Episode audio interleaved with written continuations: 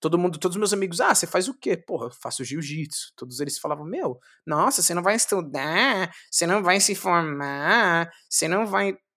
Não, meu, vou ser feliz. Tá ligado? Vou ser feliz, irmão.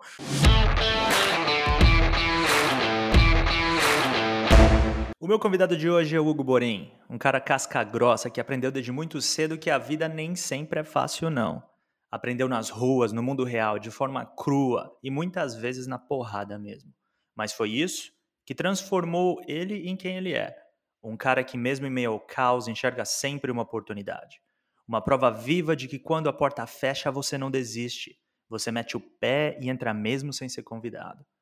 O Hugo é um herói relutante, um cara que escolheu a luta como forma de expressar arte e suavidade.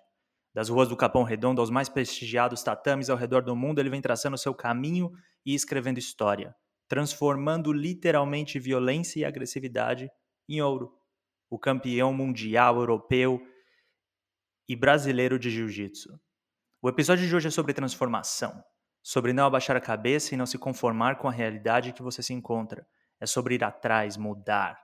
Mais do que isso, sobre expressar arte e beleza nos lugares menos esperados e assim mostrar mais uma vez que sim, existe um outro jeito.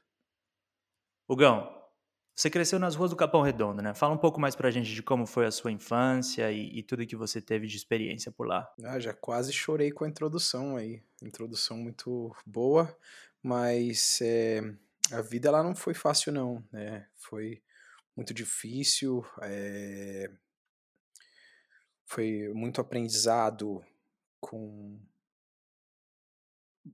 como diz né, no sertanejo, a sofrência, né? Teve muita sofrência, teve, teve muita vitória também, assim, eu não posso só falar que, assim, olhar só o lado negativo, que é uma coisa que eu aprendi muito com o jiu-jitsu, também não só olhar do lado negativo, mas, assim, teve... Conheci droga muito cedo, conheci a violência desde muito cedo, conheci, tive que me amadurecer muito mais cedo, tive que tudo muito cedo, né? 10 anos para mim eu já fumava, já me drogava, já transava, já tive uma experiência sexual muito cedo, tive muitas coisas que você, todas as pessoas teoricamente demorariam mais, mas ali até nem o, o esgoto era coberto, né? Que dirá a realidade. A realidade não ia ser coberta de forma alguma lá, né? Então foi mais ou menos assim, eu não quero me aprofundar muito, vamos ver quais são as próximas perguntas, mas mais ou menos foi isso, foi aí esse foi o berço, mas claro que mais para frente eu me mudei, saí de lá, mas essa foi mais ou menos a realidade do nascimento. Entendi. E você começou a trabalhar com 10 anos, né? Você estava falando. Isso é, isso é interessante, né? Assim, você quer falar um pouco mais sobre isso?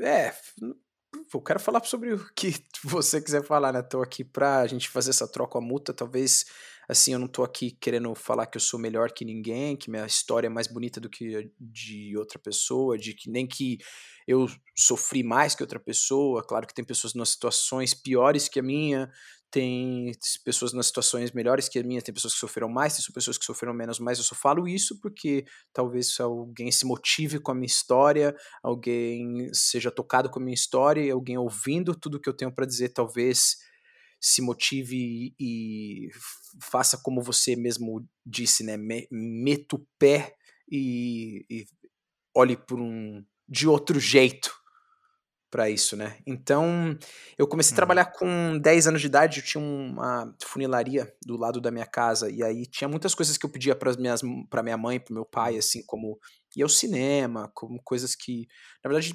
teoricamente era o meu negócio que sempre eu gosto muito de comer. Era ter um hambúrguer, assim, eu nunca tinha comido no McDonald's. E eu queria muito, assim, essas coisas. E não. Uhum. Várias outras coisas que eu queria. E minha mãe falava: eu não tenho condição.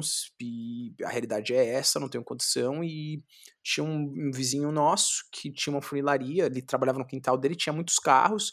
Ele, ele era bem. É, ocupado, né, busy, né, ele era bem, tinha bem requisitado, né, e, então ele, eu lixava os carros dele. Eu ia uhum. para a escola, voltava da escola, ele lixava o carro até quase a hora de dormir, voltava para casa, tomava um banho, comia, dormia e era assim a semana inteira, ganhava 10 reais por semana, fazia 40 reais por mês, que eu, eu tô falando uhum.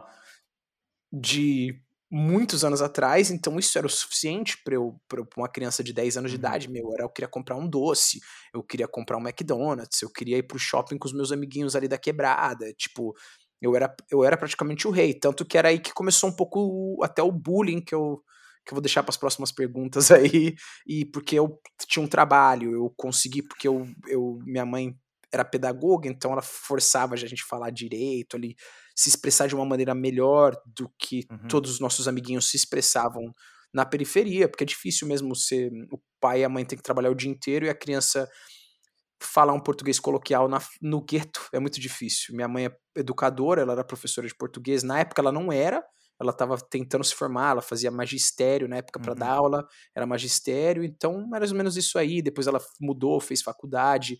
Quando eu era mais velho, já eu já tinha 14 anos, minha mãe estava fazendo faculdade, e aí as coisas começaram a melhorar um pouco para nossa família. Falei. Fala mais um pouco sobre esse assunto, acho que é, tem, um, tem um gancho interessante aí, né? É, tem. tem é, e é mais ou menos por aí. É, eu era meio gordinho, né? Assim, eu tenho ter esse complexo mesmo. Uhum. eu, e eu tinha que. Tinha várias coisas, né? Eu fui pra escola, então eu tinha esse trabalho, tinha mais dinheiro, então eu conseguia, sei lá, comprar um brinquedinho melhor quando eu era 10 anos, então, tipo, chamava um pouco de atenção ali, né? Então, ainda mais. Uhum. Eu não vou entrar em quesitos é, de, de. nenhum outro tipo de quesito político sociológico e, e, nenhum que seja ofensivo agora neste momento da atualidade, né? E então eu vou uhum. falar sobre a realidade que eu vivi ali. Então era coisas que às vezes eu tinha 10 reais no final da semana e a maioria das crianças ali não tinham. Então às vezes eu acabava apanhando e uhum. tinha assim, tinha, na realidade tinha um menino que esse menino, eu não sei se ele, pelo que eu até onde eu sei, ele faleceu, né? Envolvido com tráfico, mas o nome dele é Cabral, ele não podia me ver na rua, cara. Esse moleque não podia me ver na rua que ele queria me bater. Eu não sei o que ele queria, acho que parecia que na verdade parecia que minha testa tinha vontade de bater na mão dele. Toda vez que ele me via na rua, minha testa se atraía pela mão dele e minha testa batia na mão dele toda vez. E aí eu acabava chorando, voltava para casa uhum. e tudo e eu não sabia me defender e foi até aí que o bullying, o sofrimento, e talvez tenha sido essa agressividade que tenha feito eu também provar drogas e ter me para sei lá se satisfazer, me sentir o malandrão, me sentir o fortão, me sentir de outra maneira descolado, que eu fazia alguma coisa diferente para ver se talvez eu não ia apanhar tanto, porque meu, eu particularmente eu apanhava três vezes por semana, uma vez por semana, dia, dias de minha mãe ficar louca, minha mãe sai correndo ah. na rua atrás, atrás dos moleques, e, e ele sai correndo, e eu chegar em casa com roxo, ficar semanas com o olho roxo, semanas com o corpo roxo, então isso é uma coisa que era, era, era corriqueiro, né, era, era, era literalmente uhum. rotineiro, fazia parte da minha rotina o bullying.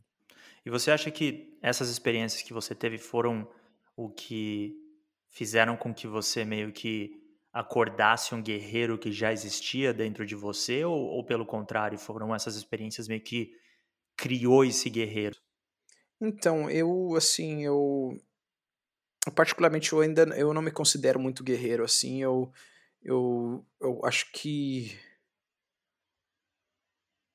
eu, eu, eu sou em inglês né a gente fala a hard worker né eu sou um trabalho uhum. duro, né? Eu não, eu não sou um guerreiro, né? Tem, uhum. tem pessoas, eu acho, que fazem esse lado do guerreiro muito melhor que eu. Tem pessoas que tem, tinham muito menos que eu, tinha pessoas que no, no, bairro onde eu morava mesmo que tinham muito menos, que a casa deles era em cima do córrego, chovia, eles perdiam tudo, era isso era toda semana, então esses eram guerreiros mesmos. Então, esses tinham uma situação muito pior que uhum. eu, tanto por isso que eu já deixei bem claro no início do podcast, falando que eu não tô aqui querendo me julgar, sendo dizendo que eu sou melhor que ninguém.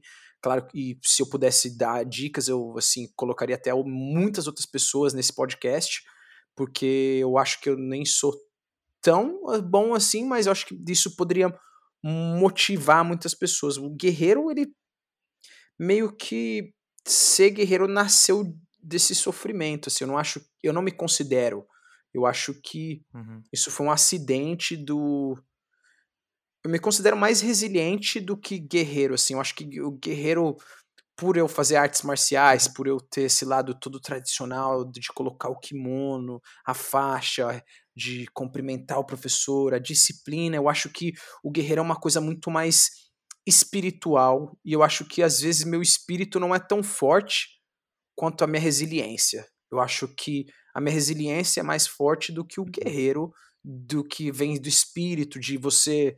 Eu acho que nos dias de hoje, com esse negócio de Facebook, com Instagram, com Twitter, eu acho que todo mundo é meio que guerreiro dos teclados, né? Hoje em dia é uma coisa. O, o mundo tá mais virtual, né? Até, as, até os, as lutas que uhum. antigamente as pessoas colocavam luva e saíam na porrada a qualquer hora, hoje em dia começa ali no Twitter, tanto que muitos atletas são chamados de guerreiros do Twitter, né, os lutadores do Twitter, que eles se promovem ali e dali vai para o ringue, vai para o octógono e aí eles consegue mais gente interessada em ver. Então eu acho que o guerreiro hoje em dia na sociedade atual tá um pouco distorcido do que eu acredito ser guerreiro, porque eu acho que o guerreiro é uma coisa muito mais espiritual. Por isso que eu digo que eu não me considero um pouco guerreiro, porque eu também faço um pouco dessa coisa da internet, porque eu preciso também me promover, preciso promover minhas lutas e tudo mais, então eu também faço um pouco dessa coisa da internet,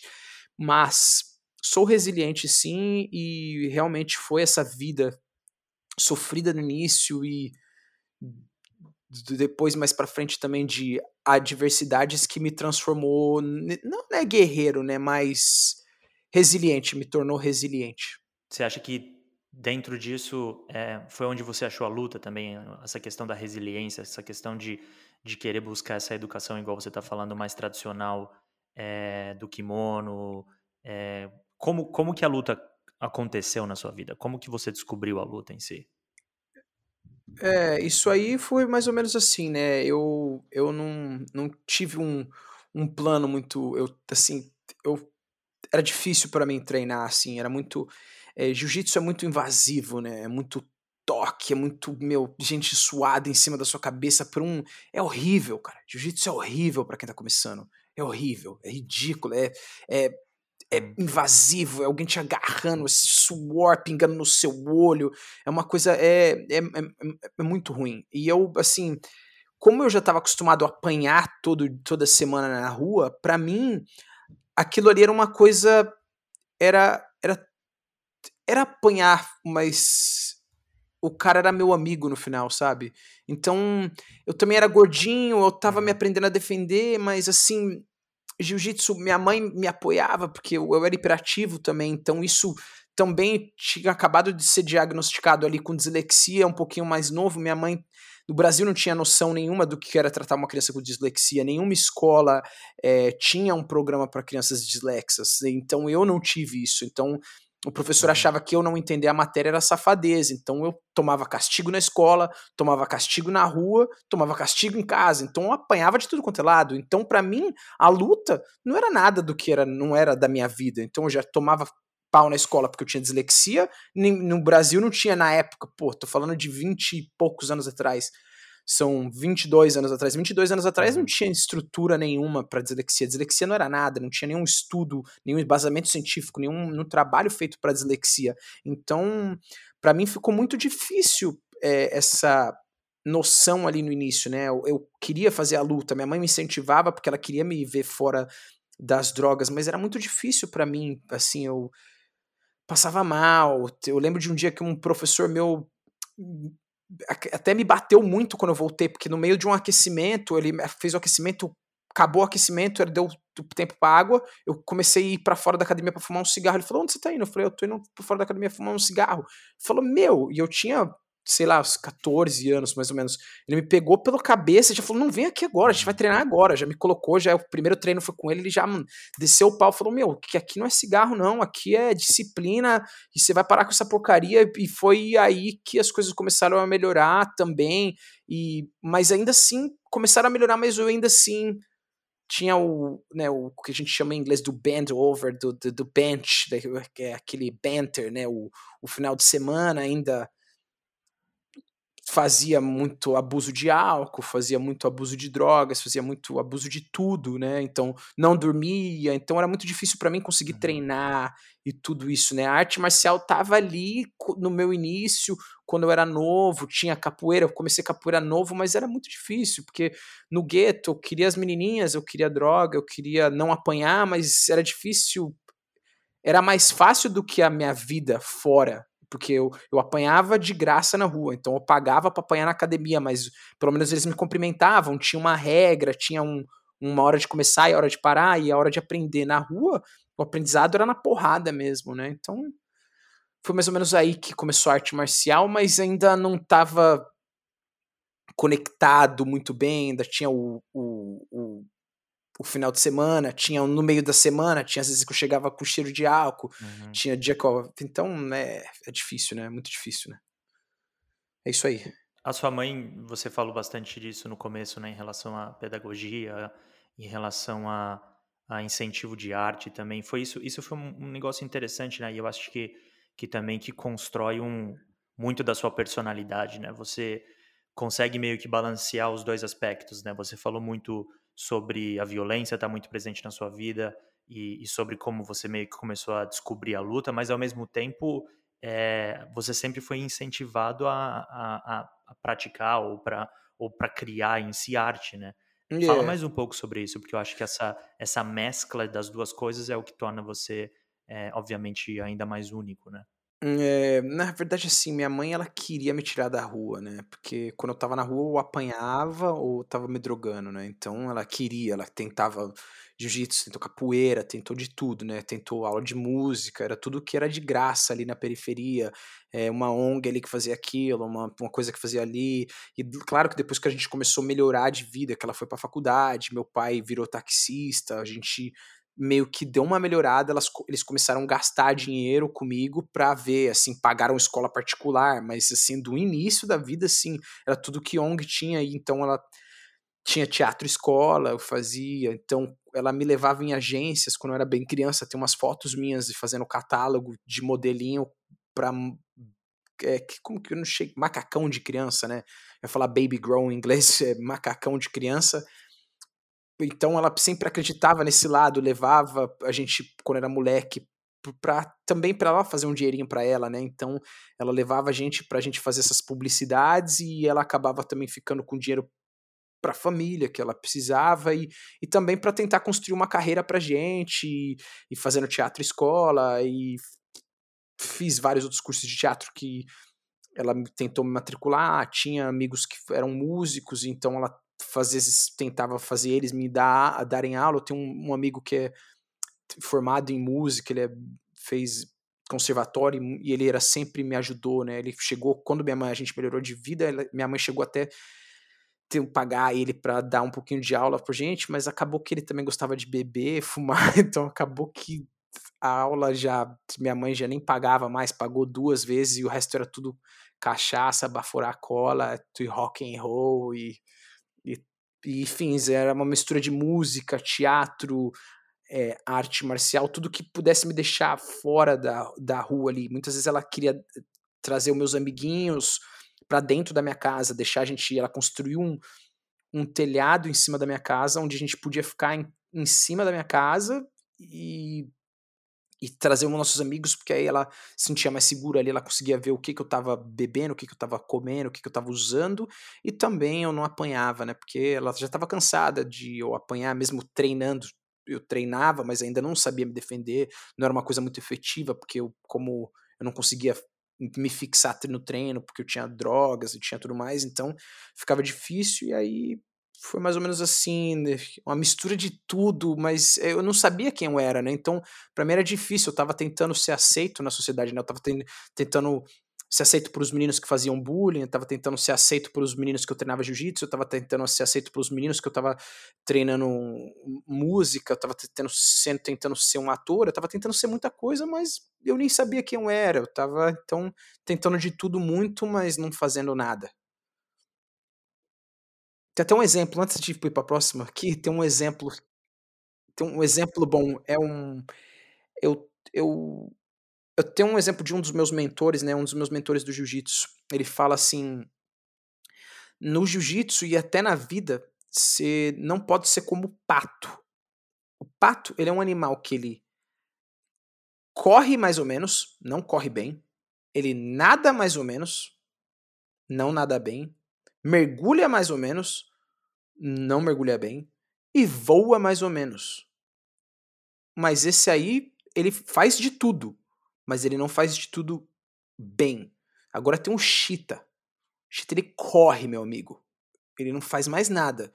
Ele, talvez ele morda, talvez ele caça, mas ele corre. Mas ele é o que ele faz.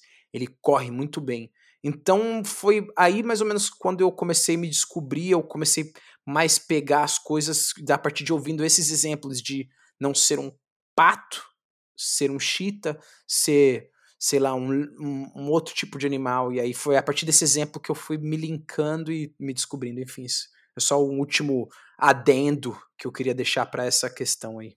Coloca de uma forma muito tangível, né? A forma que você meio que foi evoluindo é, porque é exatamente isso, né? Enquanto você estava tentando essa, essas coisas diversas, né? Tudo quanto é tipo de coisa diferente ao mesmo tempo, talvez você estava meio que se sentindo ou, ou fazendo aquele papel do pato, né? Como você falou. E a partir do momento, eu acho que você começou a focar na arte em si, na, na no jiu-jitsu em si, né? E aplicando todos os outros conhecimentos que você obteve no caminho, foi, foi meio que onde essa transformação para o Chita começou a acontecer, né? Essa é a yeah. forma que eu, que eu interpretaria. É, eu, eu, eu, devia ter escolhido um animal melhor. Putz, vou falar chita, agora vai ficar me chamando de chita até o final do episódio do podcast. Puta merda, viu? Devia ter falado leão.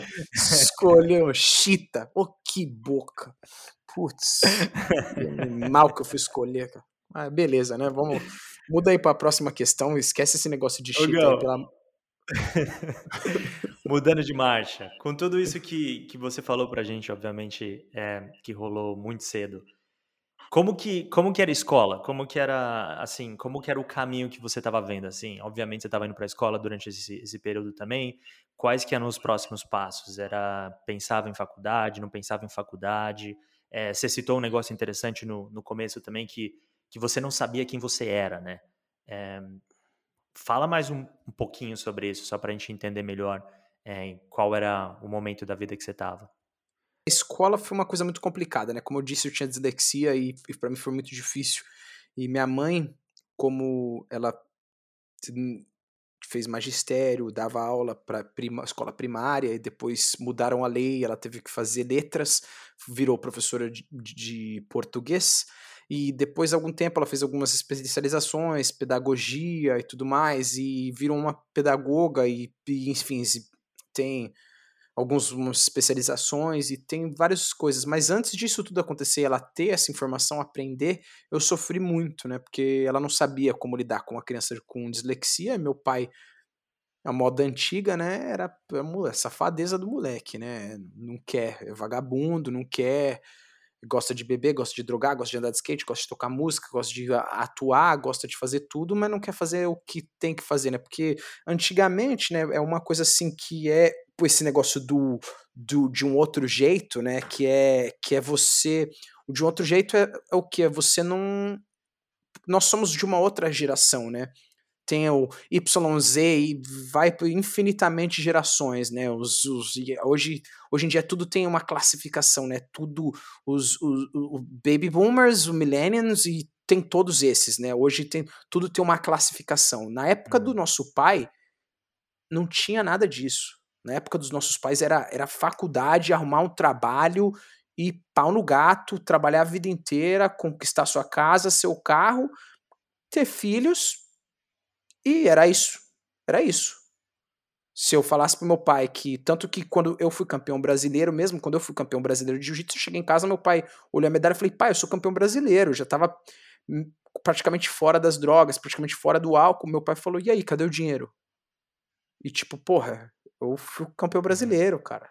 E não tinha dinheiro, sabe? Falou, pô, cadê o dinheiro? E, e eu era moleque, para mim, então, sabe, es, escola era difícil, porque para eles a escola era a solução, mas para eu que tinha dislexia, não tinha nenhum programa didático, né, para te ensinar meio que uma coisa meio que audível, porque eu tenho, eu, eu aprendo, eu sou uma pessoa inteligente, não estou falando que eu sou burro, claro que, dentro das minhas limitações, né, mas eu, eu aprendo de uma maneira diferente do que as outras pessoas, né? Eu sou muito mais audível, visual do que outras pessoas. E, pra, meu, para você estudar 20 anos atrás, era papel e caneta e pau no gato. Não tinha toda essa classificação, né, de, de, de, de sociedade, de o que, que você é. Então, ou você era advogado ou você era médico. Então, era isso que meu pai e minha mãe queria. Ele queria que, pô, eu estudasse, fosse um, um gênio, porque meu pai e minha mãe, pô, eu, eu tinha meu pai uma vez, a gente quebrou um som, a gente comprou um som novo com sete CDs, uma coisa maluca lá, né? E aí quebrou o volume do som, a gente não conseguia aumentar nem mais abaixar o volume do som. E aí eu, eu tinha uns, sei lá, uns uhum. 14 anos, fui lá, abri o som, mexi, pum, pum, arrumei o volume do som. Era um lápis, era um lápis que aumentava e o outro lápis que, que diminuía, porque o lápis era de madeira, isolava tudo. Meu pai chegou em casa e falou: Meu, ficou em choque. Meu pai falou: Meu, me deu um abraço, praticamente chorou e falou: Meu, isso é, é mágico. E meu pai praticamente brigava com a minha mãe e falava: Meu, eu não sei como esse moleque consegue arrumar um som de 7 CD, pura tecnologia que eu não faço a mínima ideia onde tem um parafuso para abrir, e ele não consegue tirar um 10 na escola. Entendeu? Então não, não fazia sentido isso uhum. para eles, e não fazia sentido para mim também, porque o professor começava a explicar minha cabeça tava lá lá land, minha cabeça tava pensando em menininha, pensando em droga, pensando em tanta coisa, pensando, falando, meu, não tô conseguindo entender nada do que esse cara tá falando. Fala, escreve. Eu, muitas vezes eu tava tentando escrever, o professor já tava pagando para escrever o próximo e eu tava na primeira parte, eu falava, professor, eu era o único que não tinha conseguido escrever tudo, porque eu, em vez de ver um uhum. P, eu tava vendo um B. Então eu tinha que ler três vezes para ter certeza que aquilo era B. E aí, quando eu escrevia, ele já estava pagando para escrever outra coisa. Então, isso foi essa vida inteira até terminar a escola. Terminei no Trancos e Barrancos. Claro que matemática, meu, eu tinha sempre um amiguinho ali do lado, né? Aquele, meu, tu me ajuda. Depois que eu sabia jiu-jitsu, eu falei, porra, tu me ajuda na escola, eu te protejo, ninguém te toca. Ninguém te toca. Depois que eu sabia lutar, depois que eu falei, meu, me ajuda na matemática que seus problemas eu te levo em casa, moleque. Então, matemática para mim foi colado desde a cola até não sei, acho que a primeira série até o terceiro colegial foi colado. Aí chegou no momento assim, 18 anos ali, terminou a escola, tudo mais, meu pai e minha mãe encheram meu saco, falaram, pô, você tem que fazer faculdade e tudo mais, e eu falava tudo mais, eu queria fazer educação física e tal, mas meu pai e minha mãe falou, pô, você devia ter escolhido outra coisa, uma coisa que fizesse mais sentido, uma coisa que, para eles, claro, não para mim, né, uma coisa que, que, claro. que, claro, daquela geração antiga, você tinha que muito ser o que seu pai e sua mãe queria, não o que você queria. Então, na geração antiga, você tinha que vestir a uhum. gravatinha e ser o, o, o, o doutor, né? Então, e aí eu fui tentar publicidade e propaganda, que, puta, foi um fiasco, foi tipo bizarro, né? Livros e um monte de coisa. Eu falei, meu, o que, que eu tô fazendo aqui? Já, tipo, nem sei, eu acho que eu fiz uma aula da parada, não, nem fui pra faculdade, era bar, uhum. bebê. Então, e aí depois disso fui tentar educação física, que também, assim, não tava conseguindo pagar a educação física, eu tinha, eu tive os dois ali, eu tive meio que uma bolsa, porque eu era atleta, né, e aí tentei fazer os dois nessa, nesse sistema, a faculdade paga pelo, pelos negócios, e mesmo assim, não era bolsa integral, eu tive que pagar um pouco, e começou me dificultar e eu falei, meu, quer saber? Eu tô fazendo muita coisa. Chegou o lance do pato e não tô fazendo nada. Eu vou focar no que eu amo, vou focar uhum. no que eu sou bom, vou focar no jiu-jitsu, vou focar na arte, vou focar foda-se essa faculdade, não consigo fazer essa merda, foda-se, vou ser feliz. Tipo, coloquei um mesmo que assim, seja o que Deus quiser e foi aí que chegou ali nos meus 19, uhum. 20, eu falei, foda-se. Todo mundo, todos os meus amigos, ah, você faz o quê? Porra, eu faço jiu-jitsu. Todos eles falavam, meu, nossa, você não vai estudar, você não vai se formar, você não vai. Não, meu, vou ser feliz. Tá ligado? Vou ser feliz, irmão. Faz uhum. seu mestrado aí enche o rabo de antidepressivo, tá ligado? Faz seu mestrado aí e, e, uhum. e ganha seu dinheiro e não tenha tempo para dar um beijo nos seus filhos faz seu mestrado, trabalhe com o que você quer e não tenha tempo para ir para academia, para fazer se cuidar de você. E é isso que eu sempre pensei nesse lado da educação. Educação, ela sim, é, ela é primordial, é primordial, mas educa o, uhum. a humanização, né, o, o, o ser humano vem primeiro, né? Acho que na escola você deveria aprender inteligência emocional primeiro, educação financeira, que existem vários outros países, assim como eu vivo hoje atualmente na Europa, existem Finlândia, vários outros países que até os 10 anos ele não ensina matemática, ele não ensina essas coisas. Ele ensina é, é exatamente isso que eu estou falando, educação, é, é, é, humanidade, ensina é, meu, sociologia, ensina coisa que, que a criança vai usar de verdade, né? Porque às vezes você, você vai, meu, que sentido fez para mim fazer 20 anos de matemática se eu sou um atleta? Se a única matemática que eu vejo é na porcaria do contrato que vem para mim, você vai ganhar tanto. Demorou. Tá aqui, assinou, tchau. porrada.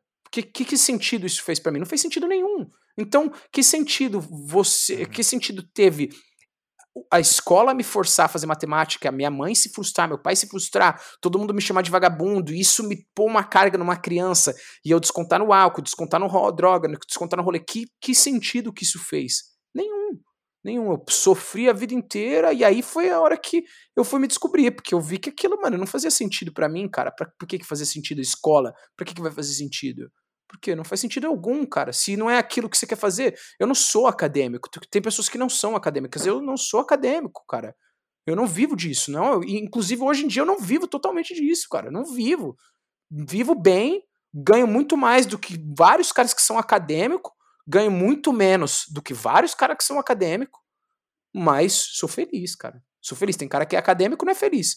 Eu sou feliz. Então, é isso que eu. Minha escola foi isso aí, felicidade. Uf, falei agora, hein, bicho? Foi meia hora só desse, dessa parada de educação. Sabe? Foi, é, tem um trauma ali, né? Você viu, né? Que tinha um trauma ali, machucou. Saiu, deu até, vou até beber um pouquinho de água aqui, dá licença, aqui um segundo. Sua, saiu.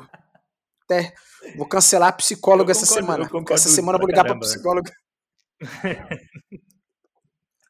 já falei com o Diego. Já foi. Já, ah, já foi minha sessão essa semana. Já desabafei. Acabou. eu concordo pra caramba com o que você tá falando, Gão. É, tenho, tive as experiências muito similares, concordo extremamente com o que você tá falando e um dos dos propósitos principais de todas essas conversas que eu quero ter é exatamente isso, né? É, é uma coisa que você falou que eu acho que é fundamental e, e alguém que está aí agora e precisando desse tipo de comentário, eu acho que isso, se você não prestou atenção exatamente no que ele falou, eu vou repetir só para ter certeza que isso entra na sua cabeça. É muito importante descobrir o que você quer ser, não o que as pessoas querem que você seja. E a partir do momento que você descobre o que você quer ser, o que você quer fazer, é aqui, ó, né? tira o que não presta, tira o que você não vai precisar e foca e vai, porque é, tem muita distração. E é importante também frisar que o lance não é só. É, é, não é fácil descobrir o que você quer fazer, né? Você explorou várias áreas diferentes, primeiro para depois chegar a um ponto que você falou, é o jiu-jitsu. Não, foi um acidente, né? Foi um acidente. Foi um acidente, jiu-jitsu. É, é, o acidente, né? Foi. É, eu treinava muito, né, cara? Eu tava treinando muito, igual um retardado, mas eu ainda bebia pra caralho, bebia pra caralho.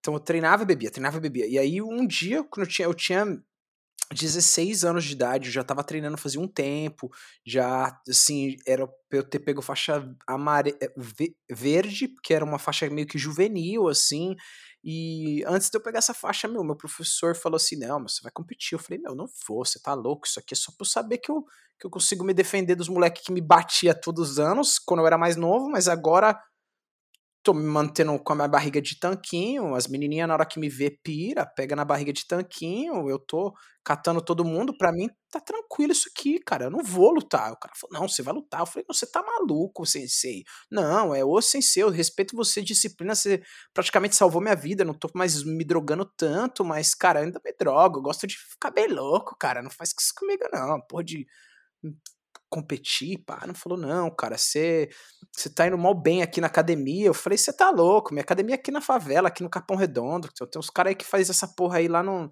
lá no Brooklyn, lá, lá no, no Faria Limers, lá, paga 200 reais pra fazer isso aqui. Os caras têm todos os suplementos do bom do melhor. Eu tô comendo aqui pão com rapadura e você quer que eu vá fazer com o cara lá tomando whey protein leitinho? Você tá de brincadeira comigo, sensei. Eu, era mais ou menos essa realidade. Ele falou, não, você vai lutar. Eu falei, não vou. Aí o cara me escreveu, ele falou, eu pago pago. Falou, eu pago. Eu falei, você tá maluco, sensei? Você vai ganhar seu dinheiro. Porque eu não vou, eu não vou. Aí foi lá, ele pagou, fez posição, né? Foi meu primeiro campeonato, tinha 16 anos de idade. Aí foi aquela loucura, né, cara? Foi aquela loucura. Eu treinava com ansiedade, né, cara? Eu sou, eu eu sou ansioso e não tenho vergonha de falar, sou ansioso, tenho muito, ah, sou ansioso, quero resolver tudo de primeira, rápido. E e hum. assim, fiquei naquela ansiedade, né? Fiquei, porra, mano, ficava falava, mano, foda-se, vou tomar cachaça, foda-se a ansiedade. E ia tomava mais cachaça e tudo mais. Eu tinha 16 anos de idade, cara. Então era muito difícil para mim. E na época eu trabalhava na CIA, cara. Eu, eu era menor aprendiz na CIA. E aí, pra eu treinar mais, eu saí da CIA, peguei um trabalho de telemarketing, menor aprendiz também, com 16 anos de idade. E eu trabalhava no Banco Pan-Americano hum. de, de, de telemarketing na cobrança e trabalhava no, na TVA de cobrança também. Eu fazia praticamente, mano, tinha dia que eu fazia 12 horas, porque telemarketing na época, eu não sei como que é agora no Brasil, mas na época eu só podia fazer só 6 horas por dia, 15 minutos de break, que era comer a minha marmitinha. Uhum. Então acordava cedo, fazia musculação e fazia o último treino. Eu só fazia dois treinos por dia, era o que eu conseguia fazer. Eu fazia um treino tipo 5 horas da manhã, musculação, uhum. ia pro primeiro cobrança, era uma cobrança passiva, que ficava bem tranquila e no final era ativa. Falava, meu, quando você vai pagar? Então, uma coisa que me, mentalmente fazia uma confusão muito grande, né? E aí eu, nisso tudo, nessa confusão, arrumei esse trabalho, conseguia treinar. Chegou. Era uma. Assim, antes das competições, eu fui bebi, fui pra festa, mas aí deu um, um dia só sem beber para ir competir assim. Chegou lá, cara, minha família inteira quis ir, assim, meu pai, meu irmão, minha mãe, assim, rapaz, se eu pudesse tirar uma foto uhum. da, da minha cueca, ela tava, assim, marrom da cor da terra. Tava tipo feia a situação. É uma coisa que eu nem deveria falar aqui no podcast, que é uma coisa que é bem íntima, né? Mas já já estamos falando do que é íntimo mesmo, então já vamos compartilhar, né? Então, eu já tava. Foi. Já foi, já, já foi. falei, né? Tá gravando, puta, tá gravando 37 minutos, tô vendo o áudio aqui em cima, ó. Aí, enfim, tava com medo, né? Aquele pai, mãe, né? Toda, toda aquela galera ali assistindo, me assistindo, me olhando, e eu, puta, muito nervoso, né?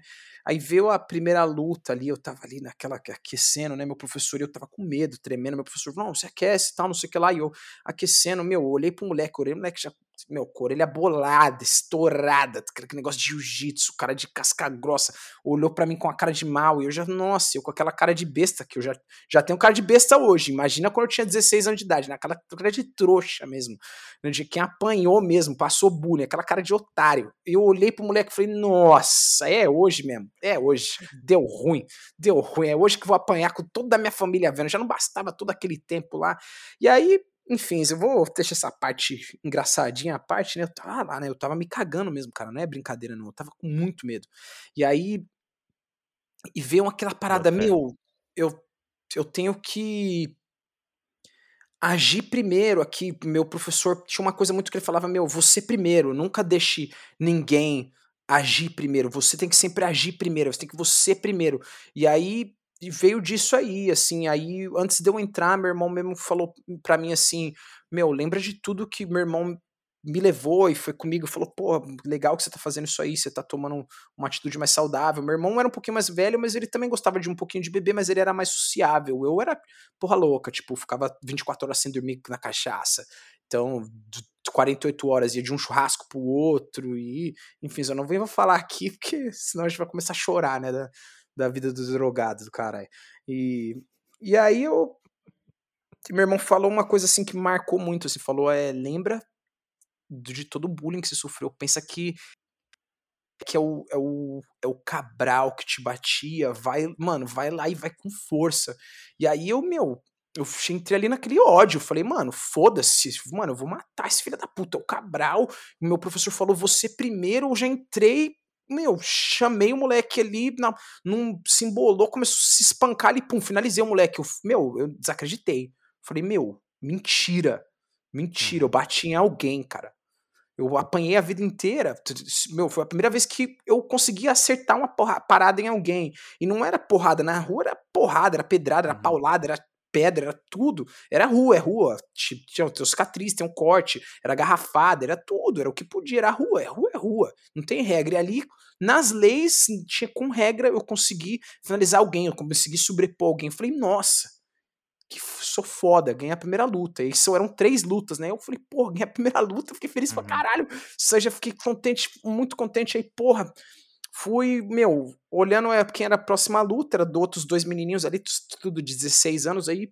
Um moleque ali já entrou para lutar com outro ali depois da minha luta, que era o moleque que eu ia fazer a final, né? E aí já entrou ele ali, ele já chegou, pá, espancou outro moleque. Eu falei, nossa senhora, meu Deus do céu, fudeu. Já a cueca borrou, já tinha trocado a cueca, tive que colocar uma nova. Acabou, já foi. Casuou, zoou ruim, ruim. Deu dor de barriga, já. Hum, nossa, por que, que eu fiz isso? Já olhei pro sensei e falei, sensei porque você me escreveu pra esse negócio, sensei. Não faz isso comigo, sensei. O meu negócio é cachaça, rapaz. Meu negócio é, é, é, é ficar loucão, cara. Você tá louco. Meu negócio é ficar doido, bicho. Meu negócio é ficar louco. Eu não gosto de fazer isso aqui, não, sensei. Para com isso. Falou, não, você vai lutar. Falou, mano, você tá na final, cara. É só essa luta. Ganha essa luta que você você se ganhou, você é campeão, moleque. Era o campeonato regional ali de, de, São Paulo.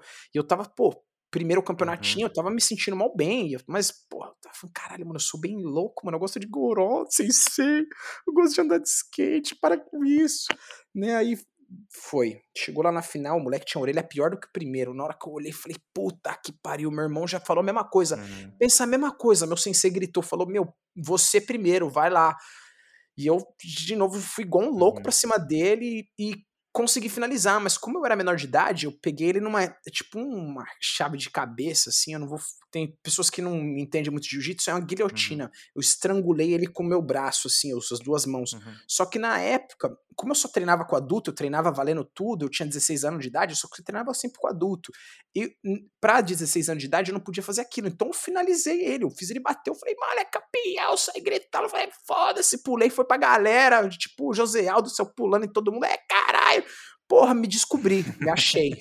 me achei, falou, porra, essa porra é minha, caralho, mano. Não apanho mais, só bato. Agora eu sou tipo Mike hum. Tyson, moleque. Tava me achando, me achando o Mike Tyson branco do Capão Redondo, mano. Tava, falei, nossa, eu sou foda. Mas nem mal sabia que ia apanhar pra porra ainda na vida, que muito, que as coisas iam só piorar. Dali era só ladeira abaixo, né? Mas enfim, tava ali na hora do êxtase e ganhei. Só que chegou na hora do pódio, o cara falou, pô, você fez uma guilhotina que não foi desclassificado, eu fiquei em terceiro. E aí, mas disso uhum. já me hum, foi aí que eu comecei a entender o flow, foi aí que eu comecei isso que me conectou assim com o flow, ver que que era possível, que ver que foi aí que chegou o flow mesmo, aí que foi a constância, né? Que foi eu vi que tinha uma bola de neve, eu falei, meu, agora é, é ladeira abaixo essa bola de uhum. neve, as coisas vão ficar maior, vamos botar para rolar e é isso aí.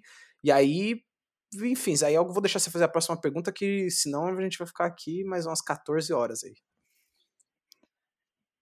Virou a chavinha, então, esse momento. Foi aquele momento na sua vida que acendeu a luzinha e você falou é isso. Não ainda, assim, porque eu ainda tava, assim...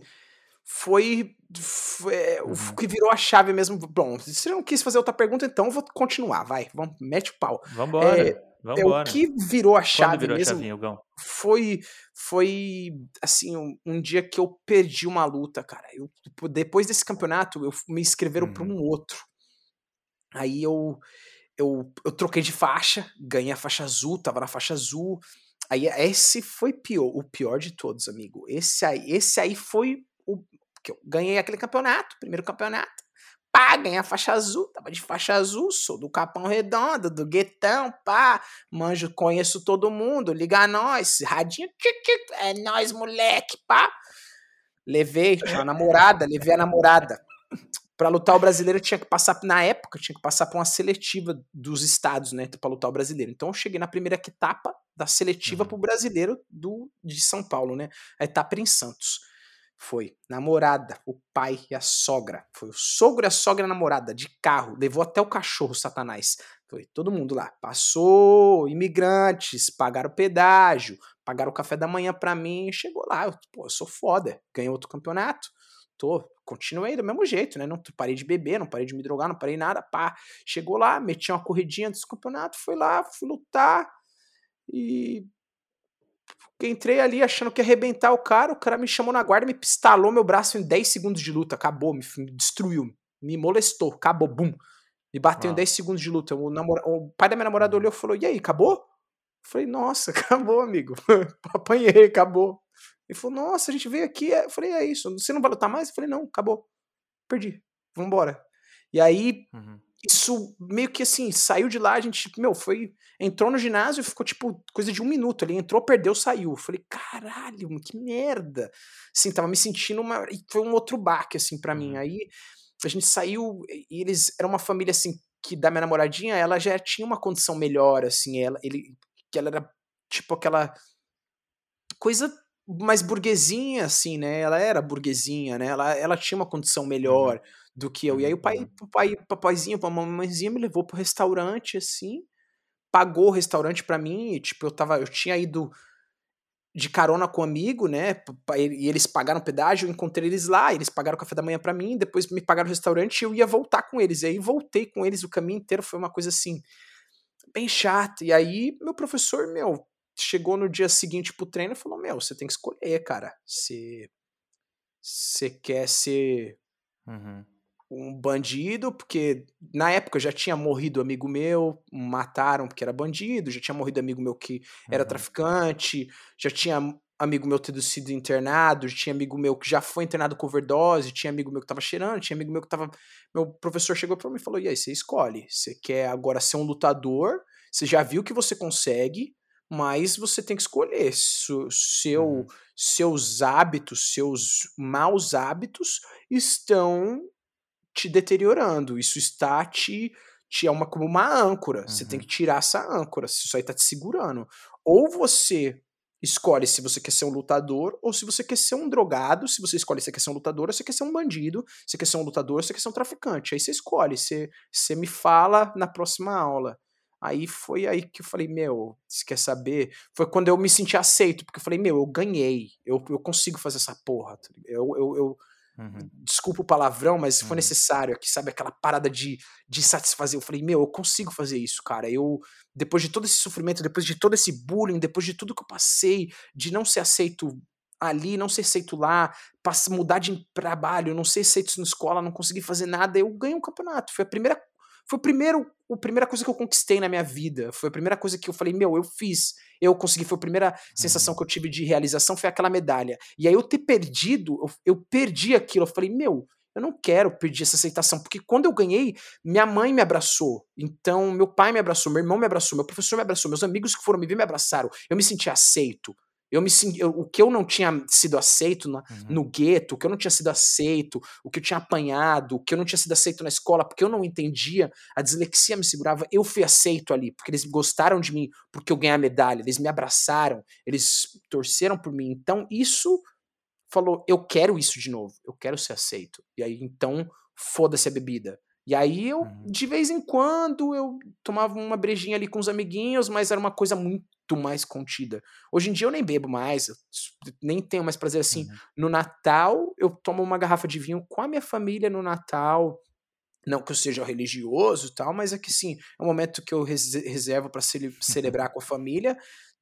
Não sou tão religioso, assim, claro que rezo, rezo na, como um católico, mas também como um kardecista, mas também como um espiritualista, tem um meio que ali um mix de três religiões, mas o Natal é uma coisa meio familiar, eu tomo uma garrafa de vinho ali, se forçar duas, mas normalmente é um copinho, dois ali com a família para celebrar, dar um abraço a todo mundo ali. Uhum. O sangue de Cristo, em nome do Senhor. Vai lá, vou beber água depois dessa aí que mereceu. Quer mandar um salve pro Sansei? Sansei merece oh. um, um salve, hein? Nossa, merece. Aí tem dois, né? Tem dois. Fala o nome tem... dele aí. Eu tenho o Ricardo Moreira foi hum. um que assim me bateu muito, assim, foi o que ele me ensinou a ser homem, me tirou das drogas, falou: "Não, você vai ser isso".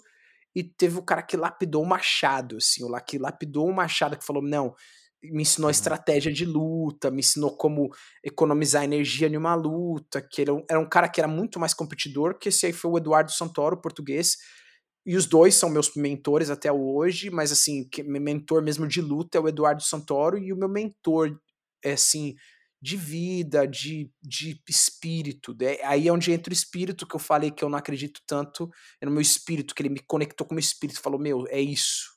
E aí uhum. esse é o Ricardo. Mas assim, uhum. estratégia, luta, técnica, essas coisas assim, detalhe minimalista é com português. Mas o ser humano é com o Ricardo. Então eu tenho esses dois aí, é o, é, eu até falo pra, todo dia do professor assim, eu falo, meu, muito obrigado por ter me dado a profissão, por ter salvado minha vida e por, pô, me salvaram, porque se não fosse essa porra, eu nem sei onde eu tava. Se eu não, nem sei onde eu estaria, amigo, hoje. Nem sei. Uh, mais um gole aí. E no meio de tudo isso, Gão, da onde que. Da onde. Essa é interessante. Da onde que vem essa história de. É, é, basicamente de doutores da alegria e, e de virar palhaço? É, conta um pedaço dessa. Eu não sei, cara. Deve ter sido as pancadas na cabeça. Eu não sei, cara. Eu não sei. Eu, eu acho, sei. Eu acho Deve ter sido as pancadas na cabeça. muito interessante. E, é. e é o lance da, da, sua personalidade, né? Que é, são, são coisas extremas, né? Tem a luta, a agressividade, a rua, a violência, o, o aprendizado, o vai no tranco.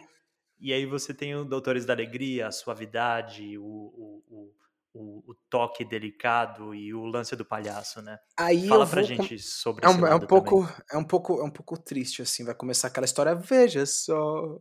História boba que eu tenho pra contar. E não vai querer acreditar. Eu sou palhaço sem querer. Cantando até música, que é um clássico. clássico brasileiro, clássico nacional. É, realmente eu sou palhaço sem querer mesmo. Assim, foi uma coisa muito engraçada, né? Eu é, é, triste mesmo, né? Porque é uma coisa que até o, o, o filme O Palhaço, né? Ele retrata muito isso. É, uhum. O filme O Palhaço do Celton Mello, que ele fala assim, eu, é uma coisa assim que me... Eu, até eu, eu lembro muito do, do, do meu curso de palhaço, né? Que inclusive eu não terminei também, foi outra coisa que eu não terminei. É, mas é eu faço muitas pessoas rir, mas quem me faz rir, né? Então, é, o palhaço ele começou assim meio que ele uma coisa que, como jiu-jitsu também assim, eu não escolhi, foi uma coisa que eu vi e falei, porra, tô fazendo. Que, que loucura, cara, que maluquice. Assim, foi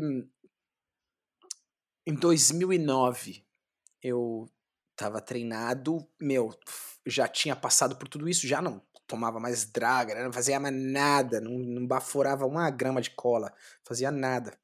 Nem grama não é nem, nem, nem grama, é, né, grama não é nem em grama, é em litro, mas é porque era tanto que eu contava em quilo. Tô zoando, brincadeira. Pior que não é brincadeira não, mas tudo bem, né? Antes fosse. Mas não é o pior de tudo, tá chorando. Ai, deu até um suador aqui. Suador, rapaz. Então, é, eu, em 2009, eu já tinha parado com tudo isso, e aí eu, eu, eu estava treinando, eu tinha ganhado muitas competições, em 2009 já tinha sido campeão nacional, já tinha sido campeão paulista, estava bem assim no jiu-jitsu mesmo, já tinha um reconhecimento ali na minha academia, na minha região, todo mundo me conhecia, tinha vários professores que me conheciam, mas eu ainda era um faixa roxa, não era um profissional, ainda não ganhava dinheiro com aquilo, dava umas aulinhas ali, mas era só o suficiente para pagar um financiamento de uma motinho que eu tinha, que eu, eu tenho até hoje, cara. Tenho essa motinha até hoje. Já tinha 18, 19 anos, 19 anos, é, 19, é, 19 anos. 19 pra 19, yeah, 19. E aí eu tava treinando, eu tinha um patrocinador na época que tava falando que tava tudo certo para ir pro Mundial nos Estados Unidos. Era meu sonho na época ser campeão mundial, né, de ter a oportunidade de ir para os Estados Unidos. Eu tava no meio do processo de aplicar para o meu visto para os Estados Unidos, de ir para os Estados Unidos, né, embaixada, aquele processo todo de passaporte brasileiro, né, e novo. E aí uma semana antes de eu aplicar ali para tudo certo, eu tava num treino, eu torci meu joelho, estourei, tive uma ruptura completa do meu cruzado anterior, tive uma ruptura parcial do meu colateral lateral uhum. e tive uma ruptura do meu menisco medial. Então, acabou. Aquele sonho de ser lutador tinha acabado ali, né? Acabou. Eu me vi Uhum. Eu me vi de novo bebendo pra caralho, eu me vi de novo. Meu pai, tipo, chegava em casa do trabalho e olhava para mim e falava: Meu, o que, que você tá fazendo, cara? Você tava lutando, você, tipo. E eu com um monte de gente indo no, no apartamento que eu morava, um monte de gente se drogando, um monte de gente ali fumando maconha, e meu meu, o que, que você tá fazendo? Levanta, acorda, tu é lutador, meu, e agora é isso. E eu me vi com isso, e eu não podia mais dar aula de jiu-jitsu, né? Eu, uhum. eu já vi, vivia um pouquinho, mas era.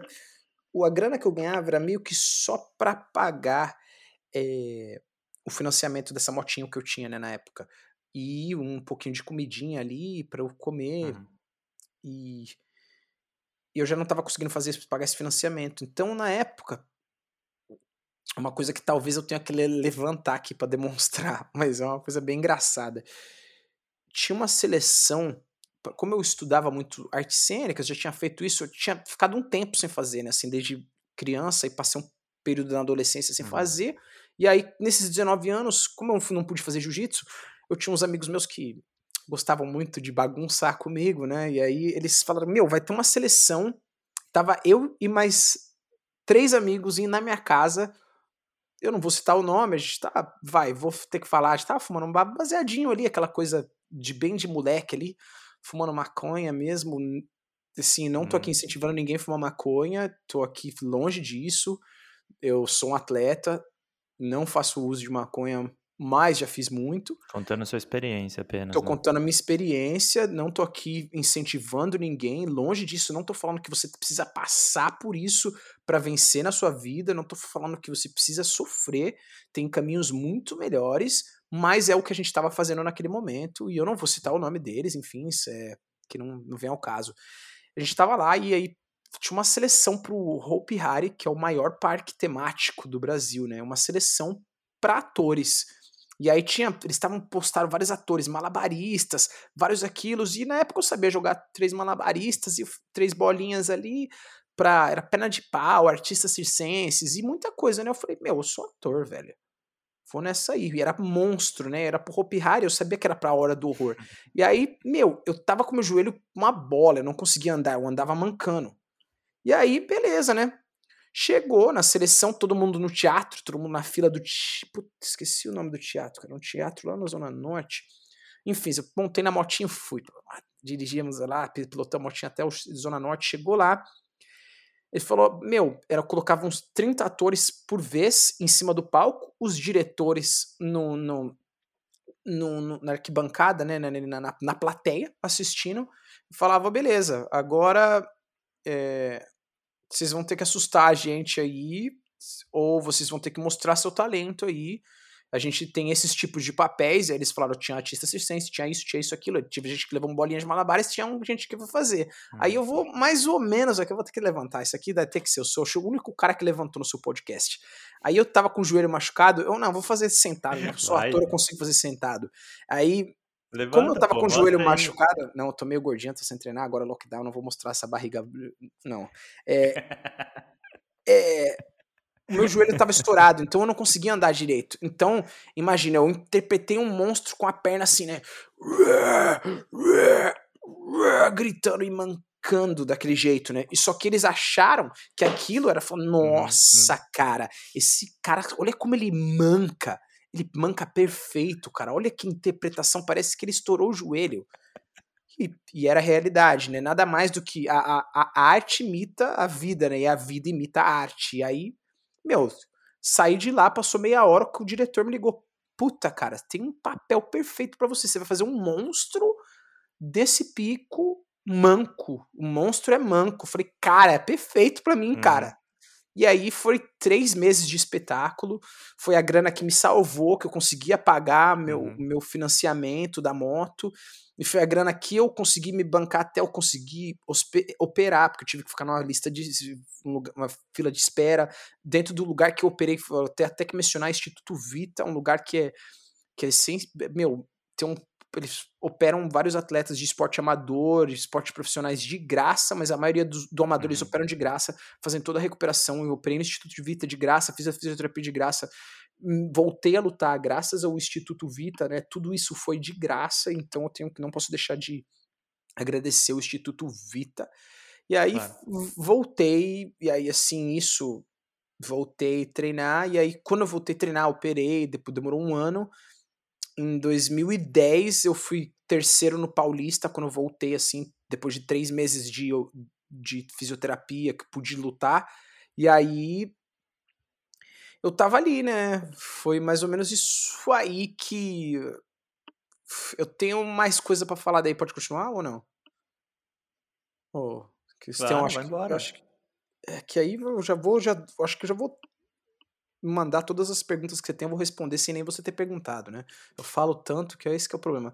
Enfim, aí eu. Vai falando, vai embora. Eu, eu continuei, assim, fazendo aquilo, mas aquilo me deu uma, uma dor de uma. uma um, um é, sentido de, de perder, assim. Eu falei, meu, eu perdi o jiu-jitsu. Se isso acontecer uhum. de novo, eu me, me machucar, eu vou me fuder de novo, eu vou me beber de novo, eu vou me fuder de novo, então eu não vou ser aceito, então eu preciso de eu preciso de outra uhum. coisa, eu preciso de não um curso, eu preciso de uma, eu preciso de, de sabe, uma outra coisa que eu gosto de fazer. E aí o, o, o, o ator para mim sempre foi uma uhum. coisa muito legal, né? Então os três meses de meu e o engraçado é que foi assim, eu e meus três amigos, né? Nós três passamos, nós quatro passamos. Então, cada um tinha um papel. Uhum.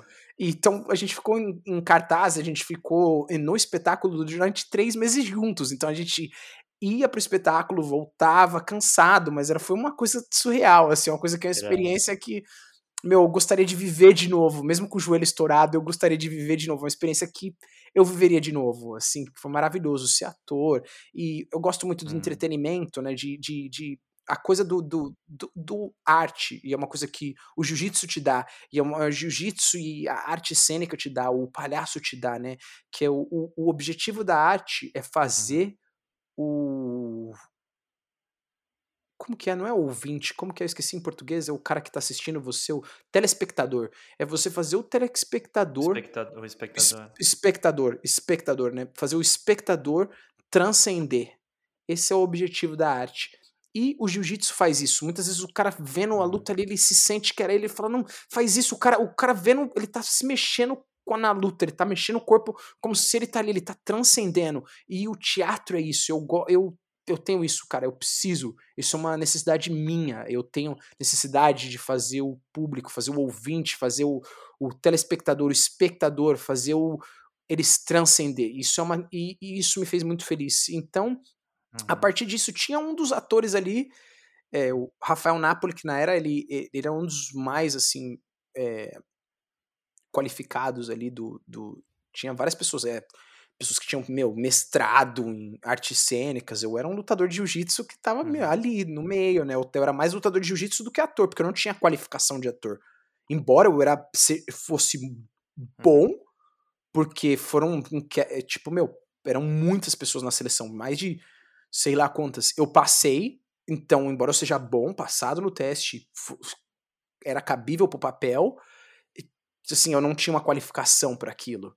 Então, assim, eu falei, meu, era bom eu dar uma estudada, e uma coisa que não vai ser tão ruim para estudar, não envolve matemática, não vou ter aquele molequinho meu, eu te protejo, me passa a cola, eu te protejo. Então eu não ia ter aquilo, eu já sabia que eu era adulto, não ia rolar alguém para passar a cola. Então, aí foi quando o Rafael Napoli tinha uhum. feito Doutores da Alegria, e aí tinha estudado lá e ele falou comigo e quando eu saí um desses um dos meus amigos me recomendou Doutores da Alegria e eu me inscrevi para fazer o teste assim foi uma coisa assim meio que eu falei meu vou fazer o teste tá ligado tinha gente que viajava é a melhor inclusive é uma das melhores escolas de palhaços do mundo Claro que tem várias outras escolas uhum. né, de palhaço ao redor do mundo, mas de escola de, de palhaço é uma das melhores do mundo, se não a melhor, né?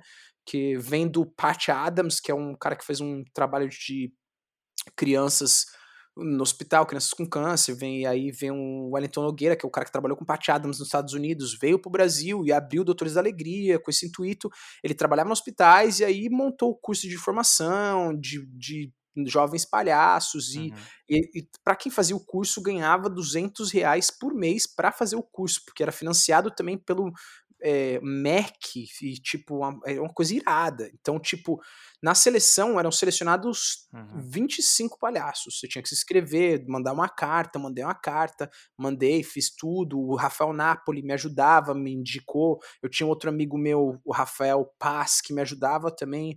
O Rafael que me ajudava, me falava, meu, é mais ou menos assim o perfil que eles querem. Então a gente fez o processo ali de seleção deles durante uns, uns dois meses foram mais em média, assim, quase mil pessoas. E selecionaram 20 palha 25 palhaços. E, e eu fui um desses caras. Uhum. E aí eu fui selecionado. E aí foi. Eu estudei, mas assim, fiz um, um, ano e pouco, assim, o curso era de dois anos, eu não terminei o curso, porque eu tive que focar mais no jiu-jitsu, chegar ao campeonato, e aí lá era assim, se você tivesse muita falta, eles te cortavam.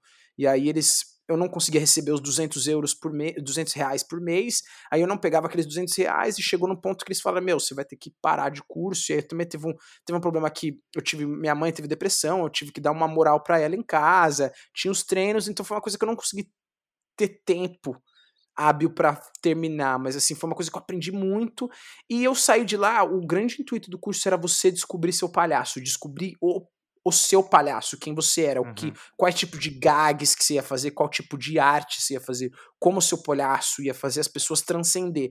E como eu não terminei, eu terminei sem descobrir meu palhaço. Eu não, eu não sabia que palhaço, quem eu era, eu não tinha um nome de uhum. palhaço, eu não tinha o meu palhaço. E aí eu terminei sem saber quem era meu palhaço. Mas aí eu vou deixar você fazer uma pergunta, porque senão daí eu já vou matar mais umas 14 perguntas aí numa paulada só. Tá, tá, tá, tá, tá, tá, tá, tá. tá. Vai. Não, para mim, o que eu acho interessante é. Porque eu, eu sei da sua história, né? Eu te conheço bem. Então, para mim, fica muito fácil meio que conectar essas, esses lances. Eu acho que o que seria interessante agora, falando nessa, nessa linha do palhaço, é que você não, não teve. Já vou deixar. Peraí, um segundo. Final, vou deixar claro. Vou deixar. Vou, vou deixar claro que Vai. você não era um daqueles três meninos que fumavam maconha comigo. Então já vou deixar claro aqui. se, se já eu não ia comentar, eu não ia comentar que você me conhece, mas já vou deixar aqui claro que você não era um desses três meninos que estavam lá comigo. Você nem tem experiência como ator, então você não fez esse trabalho. Então já deixa claro aqui. Pode continuar sua pergunta aí. Desculpa aí, amigo. Então, voltando ao, ao ponto principal, e, e, obrigado pela, pela, pela passada de pano. Vou deixar claro. É, o fato de você não ter terminado isso aí é, e não ter achado esse palhaço que você falou, é, e aí mais pra frente você acabou indo pra Europa, né? Você, você foi é, viver na Europa e, e, e, também fez muito desses trabalhos de arte de rua e, e o palhaço de rua é, na Europa. Foi nas ruas que você achou esse palhaço? Não. A rua me fez achar o palhaço.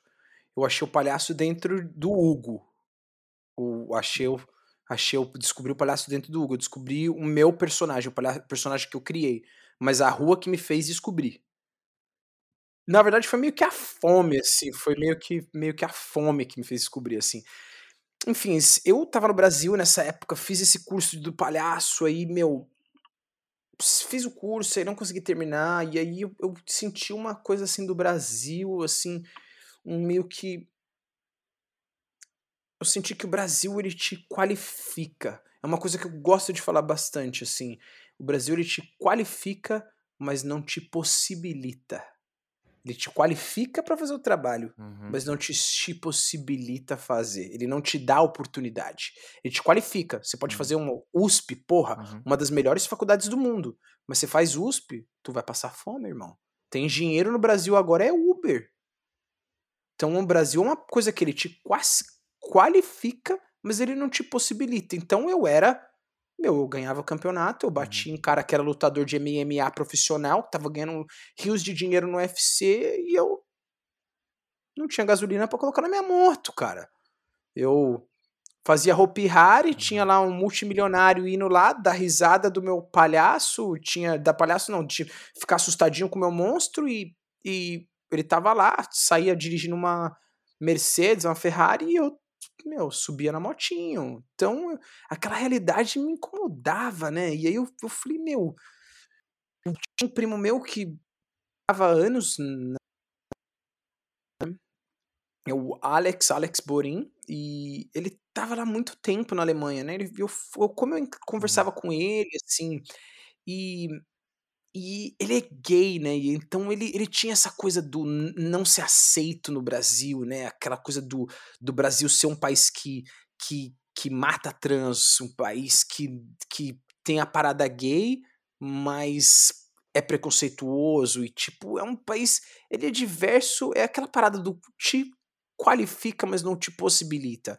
E eu, assim, ele sempre falava isso para mim, falava, meu, aqui é melhor, aqui você, tem, você consegue fazer jiu-jitsu. Eu falava, meu, mas eu não falo inglês, não falo alemão. Ele falou, ah, vem cá só para conhecer. Daí, pô, fui lá, juntei um dinheiro, trabalhei, trabalhei, trabalhei, acabei assim, eu trabalhava com evento, com isso do, do, do meio que Hope Harry, eu também fiz um book, e aí eu comecei a trabalhar de evento, comecei a trabalhar como modelo, comecei a pegar vários trabalhos, comecei a pegar várias agências.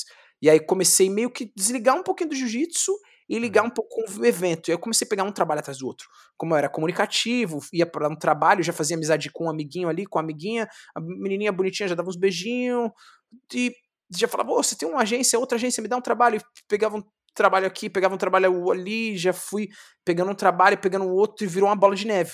E aí foi isso que entrou no flow. Porque aí no trabalho do Hope Harry uhum. eram tipo 800, 120 atores. Desses 120 eu fiz amizade com todos eles. E todos eles já me, me davam uma agência, me falava quem era fazia um book, quem fazia isso, quem fazia aquilo. E ali eu já fui pegando vários outros trabalhos. Comecei a fazer figuração, comecei a fazer barman, comecei a fazer várias coisas que eu não sabia fazer. Eu não sabia fazer barman, eu não sabia fazer um drink. Aí Falei, meu, um dia eu falo, como, mano, eu não tenho trabalho de figuração, tenho um trabalho de barman aqui, sabe quebrar gelo? Falei, bora. E chegando lá, eu te ensino a fazer uns drinks. Aí fui, comecei a fazer. E aí disso começou, e aí virou uma bola de neve. Era barman, era figuração, era trabalho de ator, era. Meu, tive, tive campanha publicitária que rodou Globo, fiz propaganda pra Subway, tive campanha publicitária que rodou Band, fiz campanha publicitária pro Creme Culture Mix, fiz campanha publicitária para várias. Meu. Uhum. de publicidade no Brasil, para enfim, eu não vou ficar fazendo propaganda de graça aqui porque ninguém me pagou por isso. Mas eu fiz vários trabalhos para várias empresas, assim, e essa coisa ainda não tava me sentindo, porque como assim, eu, eu era do gueto, então, embora minha mãe existisse que eu falava de uma insistisse que eu falasse de uma maneira coloquial, eu ainda tinha, e assim você pode ver até da maneira que eu me expresso, eu falo um mano, eu falo um é nós, eu falo sei falar coloquialmente, mas eu vou falar um da favela, porque eu nasci, não tem. Você sai da favela, mas a favela não sai de dentro de você, né? Você não consigo falar certo toda hora. Uhum. Então, mesmo que minha mãe me desse tapa na cabeça, quando eu não tava perto dela, eu falava do jeito que eu queria. E, eu, e hoje eu não, ela não tá aqui para me dar um tapa na cabeça, eu vou falar do jeito que eu quero. Então, essa coisa me deixava meio. E, sabe, insatisfeito do Brasil. Eu era professor de jiu-jitsu, dava umas aulinhas, não era professor mesmo, que eu era só, só faixa roxa, mas eu era artista, tava vivendo de teatro, tava vivendo de evento, tava vivendo de tudo. E aí eu falei, meu, vou entrar nessa parada aí. Aí eu acabei abrindo uma agência de meio que publicidade, assim, comecei a fazer tudo. Era uma agência, minha agência fazia tudo propaganda, fazia tudo. Uhum. Fazia, chegou cliente que me pedia filme publicitário, eu contratava outra gente, outras pessoas, amigos que faziam câmera, fazia uma parada, pegava o dinheiro, fazia isso, fazia casting, contratava as pessoas. Então eu comecei a contratar meus amigos, comecei a trabalhar, mas aí começou aquela, meu, comecei me ver muito fora do que eu queria, fora da minha realidade, muito, meu, colocando gravatinha, indo para reuniões, indo para me ver um mundo acadêmico, me, sem me ver muito acadêmico e, e nisso ficou nessa coisa assim. E eu tava com aquela coisa do palhaço, eu falei, meu, eu estudei palhaço e, e os eventos e tudo, tipo, meu, muito trampo, um trabalho atrás do outro, e trabalhando para outras agências, trabalhando para minhas agências, e isso começou a me sufocar. Eu falei, meu, eu quero treinar e quero viver de arte, não quero essa porra. E aí, meu primo me chamou pra ir pra Europa, né? Aí eu peguei e falei, meu, Coloquei um amigo meu para rodar minha agência, assim, falei, meu, você vai ficar por três meses, eu vou pra Alemanha visitar meu primo por três meses. Meu amigo falou, meu, você tá louco. Você não, você não pode fazer isso. Falei, meu, se a gente perder cliente, acabou que a gente até perdeu um, uns dois clientes, perdeu uns dois trabalhos quando eu fui pra Alemanha, por coisa de nota fiscal e tudo mais. Mas eu fui, né? E chegou lá, eu tinha, uhum. na época eu era vegetariano, né? E aí eu eu tava na Alemanha com essa Uhum. ânsia, né? Cheguei lá, aquela coisa chegou um susto, né? É uma coisa que é uma, você fala, meu, outro mundo. Você viu um, um, um transporte público ali, o metrô, todo mundo sentado, ninguém tá um em cima do outro, cara. O alemão é uma coisa que ele entra no metrô, ele é aqui assim. Uhum. Você nem ouve a voz do cara. Você não sabe quem era. E eu cheguei lá pro meu. Nossa, que muito louco! Já todos os alemães olham para mim, já tipo, nossa, quem é esse animal? E eu já tipo, meu, aquele moleque da favela, tipo, todos os alemães já tipo, meu, quem é esse monstro? Que animal, não tem educação nenhuma, né? Você vai aprendendo que é outra cultura, né? No, o alemão, não, nem o fone de ouvido do cara tá Uhum. alto no metrô. Se o fone de ouvido tiver alto, alguém vai lá e Uhum. abaixa essa porra aí, me respeita a minha individualidade. E é uma coisa, é, isso é bizarro, né? Você fala, meu, como, como, como essa parada funciona?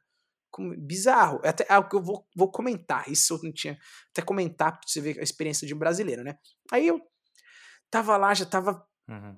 Não tinha descoberto ainda, não tava trabalhando ainda, tava ali tentando arrumar emprego. Tinha feito uns dois dias dentro de um. Um restaurante italiano, trabalhado, porque assim, falavam português, portunhol, porto italiano, bem male male. E aí, tipo, arrumei um trabalho ali, fiz uns dois dias, mas os caras falaram, meu, você visto turista, a gente não pode contratar. Então, meio que me pagaram uns trocadinhos ali, me mandaram embora, e eu fiquei super chateado. E aí, era o suficiente, tipo, o dinheiro que eu juntei no Brasil, eu paguei três meses de uma academia. E aí, porque eu queria treinar também, ficava treinando.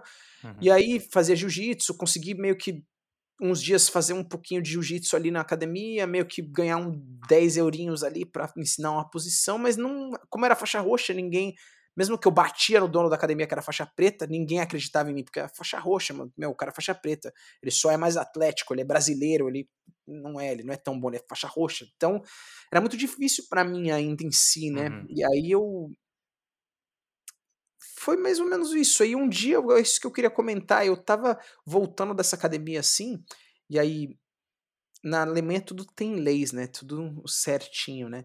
Aí tinha um um Uhum. é, checkpoint, né? Uma blitz da polícia, assim, né? E aí uma blitz da polícia parando os carros, parando os carros, desse lado aqui, do lado sentido, e aí eu entrei, entrei na contramão com a bicicleta no meio da noite, sem luz, meti o pé, falei no blitz, eu vou passar rápido nessa blitz, só porque para não atrapalhar os policiais, né? Fui Rápido com a blitz e passei rápido na blitz, do lado oposto, do lado contramão, e subi na calçada, saí, entrei, daqui a pouco, mano, vi um carro atrás de mim, eu, meu, ninguém tá me parando. Isso, é- isso é uma coisa que meu primo tá de testemunha, ele pra não falar que é mentira. Eu, meu, falei, os caras não vai me parar, né? Os caras tá parando o carro, por que os caras tá querendo parar eu de bike? Né? Tá, Eu, pedalando, Uhum. pedalando, pum, entrei, cheguei no, no, no, no prédio, era um prédio assim que era, era a porta, as escadas pra entrar num prédio, aqueles prédios bem antigos que sobreviveram à Segunda Guerra Mundial, né? E aí a garagem embaixo. E aí eu coloquei o prédio bem no meio do centro de Hamburgo, na, na provavelmente você conhece, na Reeperbahn, na, na avenida ali das festas ali de Hamburgo, né? E aí eu coloquei, meu primo morava bem num Uhum, apartamento, bem nas uhum. festas. Eu coloquei a bike, quando eu virei de costas, tinha dois policiais. é, aqui, por- de- Falando em alemão lá, e na época, meu, eu não falava nada de alemão, nada de inglês, nada de porra de nada. E aí, meu, com a mão, a arma, eu falei, meu, Uhum. fudeu, eu vou morrer. Esses caras vão falei, me no English, me no Deutsch, me no nothing. E aí, foi a partir disso aí, é, eu falei, my cousin, my cousin. E aí fui, subi, chamei meu primo, e eles, meu primo falou, meu, o que, que você fez com a bicicleta? Eu falei, nada. Ele falou, meu, você andou na contramão, furou uma blitz, andou em alta velocidade, pilotou a bicicleta na calçada, pilotou a bicicleta na calçada, fugiu do carro de polícia. Tipo, meu, eu tinha feito umas cinco infrações assim, ó, simultâneas, que eu nem sabia. Eu falei, meu, eu tava andando de bicicleta, cara. E tipo, mano, o policial falou, dá o passaporte dele aqui cinco agora. estrelas, né? Ficou ali. Meu, faltou um helicóptero. Só faltou um helicóptero. Eles pegaram o passaporte, né? E aí falou assim. Perguntou o que, que eu tava fazendo ali, eu visto de turista. E aí. Nisso, o que aconteceu foi que eu. Eu não consegui. Meio que ele falou assim. eu não vou dar uma multa para ele, ele não vai perder a habilitação, que na Alemanha acho que parece que tem uma habilitação de bicicleta. Inclusive eu nem uhum. tinha. Ele falou, você tem ele falou assim, ó, a próxima vez que ele fizer isso, ele vai perder a habilitação dele, como se eu tivesse, mas eu nem tinha. Ele falou, a próxima vez que ele fizer isso, ele vai perder a habilitação dele de é, bicicleta. É conectado na realidade com é conectado com a, com a habilitação de carro, na realidade. Então, se você cometer uma infração de bicicleta, você acaba perdendo a habilitação de carro também. Tudo Olha, é conectado. Olha, não sabia sentido. disso. É, você aprende um pouquinho hum, todos os dias, é. né? É, aí eu. Ele falou assim: você vai. E aí me deixou sair dessa, né? E aí, enfim, eu vou direto ao ponto, né? E nisso foi mais ou menos minha vida. Eu era assim, eu tava aprendendo o que, que era viver na Europa, né? Tava vendo, meu, é tudo muito diferente, né? meu, tava andando de bicicleta, quase fui preso, porque, tipo, cometi umas cinco infrações de uma vez só, né? Eu tinha levado uma mala cheia de kimono e uma mala cheia de figurinha de palhaço, que eu tinha feito figurinha de palhaço, mas eu nunca tinha feito. Inclu não, na verdade eu tinha feito um trabalho de mímico. A Fiat estava fazendo um lançamento de o Chico Enchenko. Fiat de Chico Enchenko tinha uma. Eu não lembro qual era a agência de publicidade, uma agência de publicidade na Faria Lima. Eu fiz um teste para mímico, eu tenho até as fotos tudo mais na minha social media, e eu fiz o passeio num, num, num, num teste para um mímico para fazer o lançamento do Fiat Cinquecento. Eu trabalhava para Fiat como um mímico. Esse era um dos trabalhos. Era, foi o mais perto do, do meu palhaço, assim. E aí eu ficava lá, uá, fazendo uhum. Cinquecento, carro. E aí, tipo, aquela coisa do expressão corporal, criar o, o ilusório, né? Criar uma realidade que não tá aqui, né? Tá aqui o carro! Like, mas o carro não tá aqui. Então era isso mesmo do lance do palhaço. E e aí eu tive uhum. que ir pra rua, né, cara? Chegou no momento que eu não tinha mais dinheiro, eu queria comer, e aí eu eu cheguei e falei, meu, vou fazer uma maquiagem mais ou menos parecida com aquela de mímico que eu tinha, porque, mano, eu não falo inglês, não falo alemão, vou assim, né? Vou pra rua. E aí peguei essa mala, coloquei a maquiagem, fiz a maquiagem, e aí na hora que eu falei, meu, com medo, porra, aquele cagaço de novo, né? De dar luta, o mesmo cagaço que eu senti quando eu tava indo lutar, tinha 16 uhum. anos, eu tava sentindo ali, eu falei, meu, não sei se isso vai dar certo, era aquele cagaço, eu tava naquela ansiedade de novo, falei, meu, não vou, não vou, não vou, falei, meu, eu tenho que, é que nem a luta, eu vou ter que é, overcome, né, eu não sei, eu não vou ter que sobrepor essas barreiras, né, eu vou ter que me superar, eu não, eu não posso parar porque eu senti medo, e aí, é, eu, o que uhum. que aconteceu, eu, eu pisei na rua, começou a chover, cara, Falei, puta, não é pra mim, meu, subir, desistir, meio que tava desistindo, e aí eu falei, não, não, não vou desistir, né? Não, não, não é isso que eu quero para mim agora, não é desistir, não devo. E aí eu, meu, tinha um guarda-chuva uhum. preto ali do meu primo, peguei esse guarda-chuva e peguei uma, uma canequinha de, de plástico que ele tinha para moeda, para pegar o dinheiro, e desci pra rua, fui com a chuva. E aí eu, eu usei desci, cheguei lá na, no, na rua e todo mundo ficou meio que olhando, as pessoas riam, as outras eu, tipo, eu. E eu fiquei estressado com aquela situação, não sabia como fazer a arte, e eu coloquei a caneca no chão, falei, meu, quer saber? Eu vou alongar, igual no jiu-jitsu, vou aquecer, depois eu começo a interagir com as pessoas. Eles não sabem, eu sou palhaço mesmo, eles não sabem o que eu tô fazendo. Eles, não, eles vão ver um palhaço se alongando, vai falar, ah, faz parte do espetáculo dele. Uhum. E aí eu comecei ali naquele flow, alongar, tipo, meu, tentando aquecer, tentando me descobrir, falando com medo, tenso, e aí passou um cara, olhou para mim, jogou um dinheiro dentro da caneca, eu falei, mentira, velho. E, mano, você tá louco? O cara tá me dando dinheiro pra me alongar na rua. Aí foi. E eu falei, não, mentira, mano. Aí eu comecei a me soltar, né? Aí eu comecei eu falei, não, é isso, cara. Uhum. Aí comecei alongando, aí fizeram uma roda ali já. E eu falei, nossa, que legal. Aí o cara que me deu dinheiro, eu já falei, nossa, toca aí. Na hora que ele veio tocar, eu já. já todo mundo já começou a rir. Eu falei, nossa, meu, não acredito. Já, ah, mais moeda na caneca, mais moeda na caneca. E aí, quando eu vi, eu fiquei tipo ali umas. umas Uhum. Duas, três horinhas, fiz uns 40 euros. Eu falei, meu, é isso. Acabei já, peguei a caneca, falei, voltei, voltei. Cheguei na casa, eu tava sozinho, meu primo não tava lá.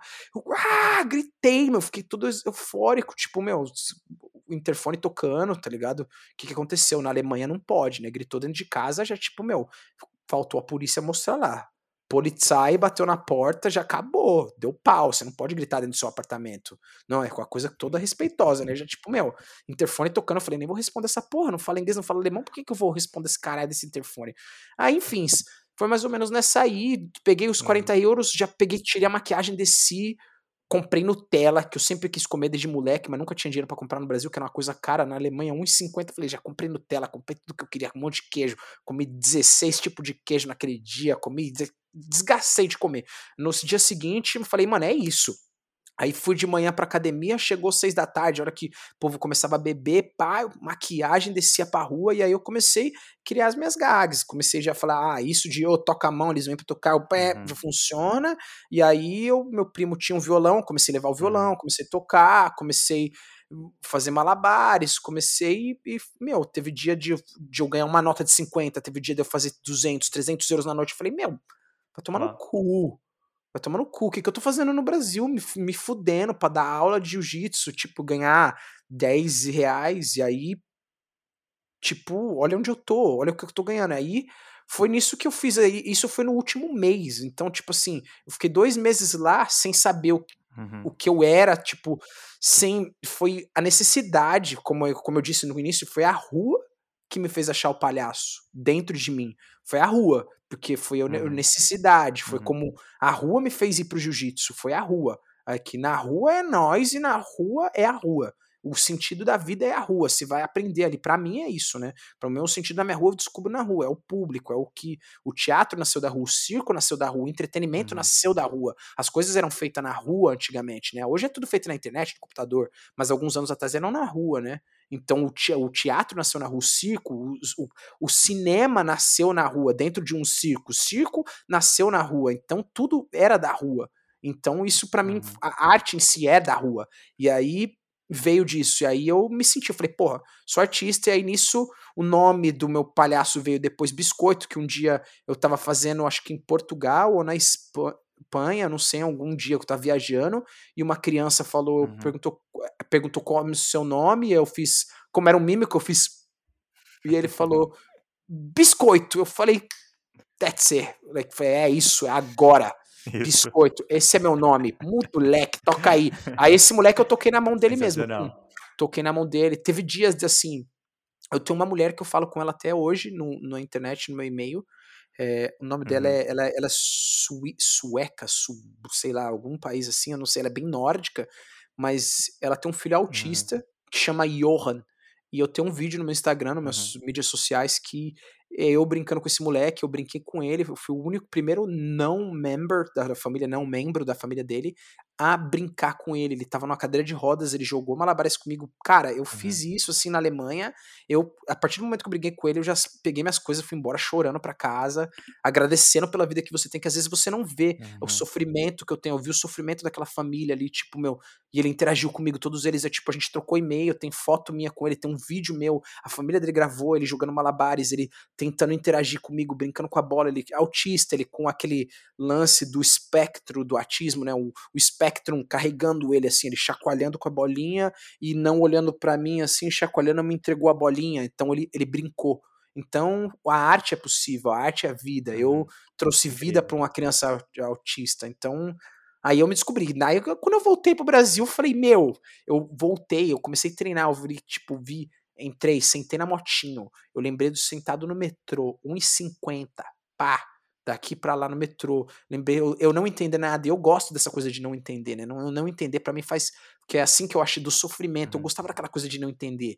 falava, meu, eu não preciso falar pros caras gostar de mim, eu não preciso falar nada. Então, isso aí foi. Eu falei, voltei pro Brasil. Quando eu voltei, eu já voltei e falei, meu, que merda que eu tô ganhando aqui essa merda de dinheiro. Voltei fazendo evento, fiz outras campanhas publicitárias. A minha agência, inclusive, na minha agência, quando eu voltei pro Brasil, eu trabalhei ali mais um ano e meio, quase dois. Minha agência tava ganhando bem, assim, tava, era uma coisa que uhum.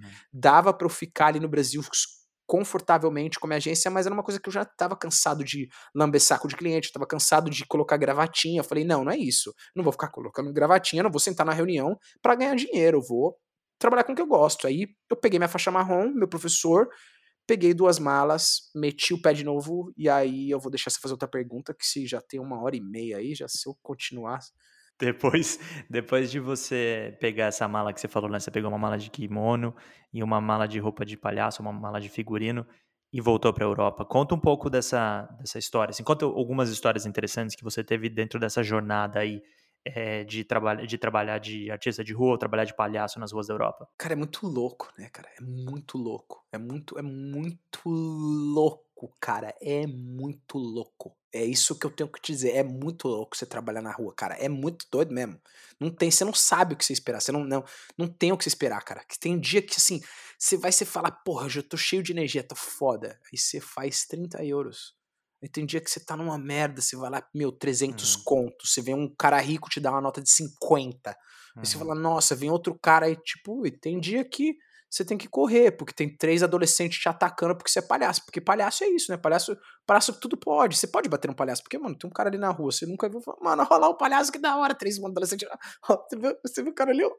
Vamos lá bater no palhaço. Que da hora, né? Vamos lá bater no palhaço. E todo mundo vai lá. Eu e esse amiguinho aqui do. Hum. Vai lá bater naquele palhaço. E aí, então, teve muitas vezes de eu teve que lutar. Eu, tipo, eu não, o biscoito, ninguém sabia que o biscoito era um lutador. Todo mundo sabia que o biscoito era um palhaço. Aí teve uma vez que eu tava na França, em Marselha é outra história legal. palhaço errado, né? Nossa, cara, eu tomei, eu tava numa área assim que era bem de, de, de foreigner, bem de gringo, né? De, de várias nacionalidades ali misturadas. Uhum. Aí eu tava interagindo, tinha prostituta no meio, tinha, tinha traficante, tinha tudo. Eu interagindo, pô, mano, veio alguém e me empurrou, né? francês, eu falei. Coisa do palhaço, né? Brinquei e tal, continuei, tava brincando com todo mundo, eu pum, porra de novo aí, mano. Caralho, mano, tô, meu, tipo. tipo, meu, palhaço, né? Você brinca, tô doendo. e aí é a hora que entra, né? Porque o palhaço ele pode ser tudo, né? E aí, meu, começou a me empurrar, tipo, gingando pra lutar. Eu falei, ah. Eu falei, tá bom, amigo. Tá bom. Então tá bom, né? O biscoito é o biscoito. Ele vai brincar. Eu tô aqui pra ganhar dinheiro, mas se eu vou ter que me defender, eu tava ali, aí, tipo, meu, cercou uma roda ali com os franceses. Ela, ah, tu pode levar francês? Oui, s'il vous plaît, vou levar coucher avec moi sensual. Não entendia porra nenhuma. Eu falei, merci beaucoup. Eu vou tomar no seu cu. Já coloquei minha caneca no chão, arregacei a manga como um palhaço, porque eu falei, eu não vou mostrar que eu vou lutar. arregacei a manga, arregacei a outra. Eu falei, olha meu pé aqui, bum, já dei, um já caiu, né? caiu com um copo na mão duro. É aquela susto, susto né, que tipo, meu, se virou uns dois franceses assim, boca. Ui, que ali, ó, um olha pro outro, caralho, o palhaço nocauteou nosso amigo. Aí já, já veio o outro, tipo, meio que sem saber o que fazer, já dom, dom, já saí batendo, todo mundo já peguei minhas coisas, saí correndo pro hotel. E aí tem até uma foto engraçada, que foi esse dia, porque eu fiz no almoço, tirei a maquiagem e fui, almocei no restaurante de Playboy, tinha feito mal grana, comi salmão ali na frente do, aquele mar azul ali e tal, de Marsella, a coisa mais linda. Tu, tu fez hum. toda aquela área, né? Marsella, Nice, Mônaco, Cannes. Eu viajei tudo aquilo ali de palhaço, todo aquele triângulo alizinho, fui pra Espanha e tudo mais. Uhum. Então, aqui eu, eu é. Particularmente, eu, eu acho que foi Marsella isso que aconteceu. Eu tenho uma vaga lembrança, porque Marsella é bem gueto, rough mesmo, bem bruta, né? Marsella é a cidade da música, né? A capital internacional da música. Tem até um vídeo do meu Instagram que também tem uma história boa, que foi um dia que fiquei eu e um, um, um sanfoneiro que era romeno, sei lá qual era a nacionalidade do cara, sem entendia nada que ele falava, ele tentava falar francês quebrado comigo, eu nem francês quebrado, nem inglês, nem português, falava português. Oui, Brazilian, oui, Brasília. No oui, Brasília, todo mundo Brasília, né? Brasileiro, amigo. Fala português? Não, não fala. Então, eu jogo malabar, você toca aí, a gente ficou ali junto. Tem até um vídeo no meu Instagram que é ele. E eu falo Vive la France, mas era só o que eu sabia falar, né? Vive la France, jogando malabares, e aí a gente uhum. fez arte junto, ganhou dinheiro. Tem, lógico, que tem vários momentos bons, mas teve um momento assim de na Alemanha, eu na Ripaban, tipo, chegar alguém, tipo, dois, três caras falando, e aí, mano? Tá aqui esse dinheiro, vamos transar? Foi tipo, tipo, mano, não acredito que tem alguém querendo comer o palhaço, velho. Tipo, tinha dois caras querendo comer o palhaço, velho. Eu falei, mano, você tá zoando, velho. Você tá zoando? Cara, não, tô dinheiro, dinheiro, money, money, money want want money. E eles não eram alemães assim, eu vi que eles eram meio gringo e na, da uhum. região da Ripaban tem, tipo, que é red lights ali, tem as luzes vermelhas, que nem tem Amsterdã, que tem as garotas de programa nos vidros e tal. E tinha, e eu tava fazendo malabares ali, eu, eu brincava com as prostitutas, eu brincava com os cafetões, e ali era uma área que as pessoas iam para se divertir, né? É, tanto que no Brasil, quando você era uhum. artista, alguns anos atrás, tinha a carteirinha de artista, que era o DRT atual, mas era a carteirinha de artista, era a carteirinha de prostituta, era tudo uma coisa só. Então, ali na rua, todo mundo brincando na rua, a puta faz dinheiro na rua, eu faço dinheiro na rua. Se alguém tá dinheiro pra dar na puta, dá dinheiro pro palhaço e tudo mais. As putas me adoravam, né? Porque a puta brincava comigo, eu brincava com ela, ia tocar na mão, é, uh, já batia na bunda, brincava. Ela brincava muito com o palhaço, com, com o cafetão e tudo mais. Então, já teve o dia do cafetão me falar: não, não, não, você já, já saiu daqui. Tem... E pra quem conhece bem a Alemanha, eu trabalhei com o palhaço na frente do Oliver Jones Olivia, quem não conhece, Olivia, Olivia Jones, eu acho, é a maior, a travesti mais famosa da Alemanha. Eu trabalhei no pub dela, no bar dela, uhum. na, na, na Grossenfreiheit, acho que é assim que pronuncia o nome de uma rua, na, ali do lado da Riparbão, uma paralela, uhum. e eu ficava pra todo mundo assim, porque foi uma coisa que Sim. aconteceu também. Eu ficava tipo, eu tava ali brincando com todo mundo na rua, com a galera, e tipo, meu, eu tava ali, aí o segurança meio que, tipo, me empurrou, assim, falou, meu, sai daqui, palhaço. E eu, tipo, eu não entendia porra nenhuma, eu, tipo, só peguei, falei, tá bom, ele não quer que eu fique aqui, eu vou ajudar o trampo dele. Aí eu fiz assim, ah, ah, pra porta, tá falei, ah, pam, pra porta, pra todo mundo que passava na rua. Aí, tipo, entrou uns quatro, cinco. Na hora que isso aconteceu, o segurança olhou pra mim, falei, fodeu, mano vou apanhar da porra de segurança, vou ter que, porra do palhaço, vai ter que correr de novo, mano, caralho, mano. E, mano, toda vez que eu corria, a canequinha havia moeda chacoalhando, dinheiro caindo pra tudo quanto é lado, então eu já não queria mais correr, né? E aí eu, ele foi lá dentro, voltou com o gerente, né, do... do... Eu falei, mano, entendi nada, amigo. Eu falei, de novo, meu primo, né? Aí falei, Number, uhum. phone number. Aí anotou o phone number, ligou pro meu primo e falou: Meu, a gente tem um emprego pra esse cara, a gente vai pagar dinheiro esse cara, pá, vai pagar. Meu, era na época era coisa de 150 por noite. Meu primo falou: Caralho, mano. Meu primo falou: Mano, que porra é essa, tá ligado? Que porra é essa? Você saiu de um bosta, de um cu do mundo, da favela, chegou aqui, tipo, mano, eu tô aqui há anos dando aula de espanhol, mano, você tá fazendo uma grana boa, tá ligado? Tipo, e aí ele uhum. conversou, e aí eu fiz uns dois dias, eles me deram um dinheirinho, mas aí chegou naquela coisa de novo do visto de turista, e aí é, uhum. eu fiquei nessa aí, não pude, aí eu começar, e aí eu começava a viajar, né? Eu falava, meu, eu não preciso estar num lugar preso, né? E aí foi onde entrou o flow de novo, que é a coisa do jiu-jitsu, né? E aí foi onde eu comecei ficava na casa do meu primo, uhum. juntava um dinheirinho, porque ele não me cobrava aluguel, pum, pum, fazia arte ali na Alemanha, no, no, no Auster Park, que é Auster Lake, ali no a, lago do Auster, em Hamburgo, e fazia ali nas áreas que era Junfestik, uhum. na Ripabahn, todas essas áreas que eram famosas, que tinham gente passando, em Junfestik de manhã e à noite Ripabahn, e ficava ali na pum, pum, fazia dinheiro e metia o pé, pegava uma Ryanair, voo de da empresa que é irlandesa, que é onde eu moro atualmente, aí comprava um voo baratinho, ia para outro lugar, ia lá, pum, fazia isso, ia para outro lugar, pagava o hostel e nessa aí fiquei um ano nessa aí, um ano nessa aí, viajando, fui para vários lugares, fiquei, fiquei dois meses em Israel, fiquei porque aí tive, precisava, né? Não podia, só podia ficar três meses visto de turista. E aí tive que sair do Tratado Schengen. Fui para Israel, uhum. Fiquei, fui para Turquia, e aí depois voltei. Aí também quase fui preso na Espanha, Barcelona. Eu queria beber água, mas isso acho que é uma coisa que vem antes da água. Na, tem uma né, Barcelona é um lugar que é irado para fazer arte, né? É um lugar que se ganha muito dinheiro para fazer arte. Hum. Se ganha hum. tanto que foi um dos primeiros lugares que colocou é, imposto pro artista de rua. Então, e eu não sabia que, eu, tipo, hum. era no ano que colocando imposto. No, e eu tava lá, né, na rua, meu, tipo, coisa de 60 hum, pessoas em torno.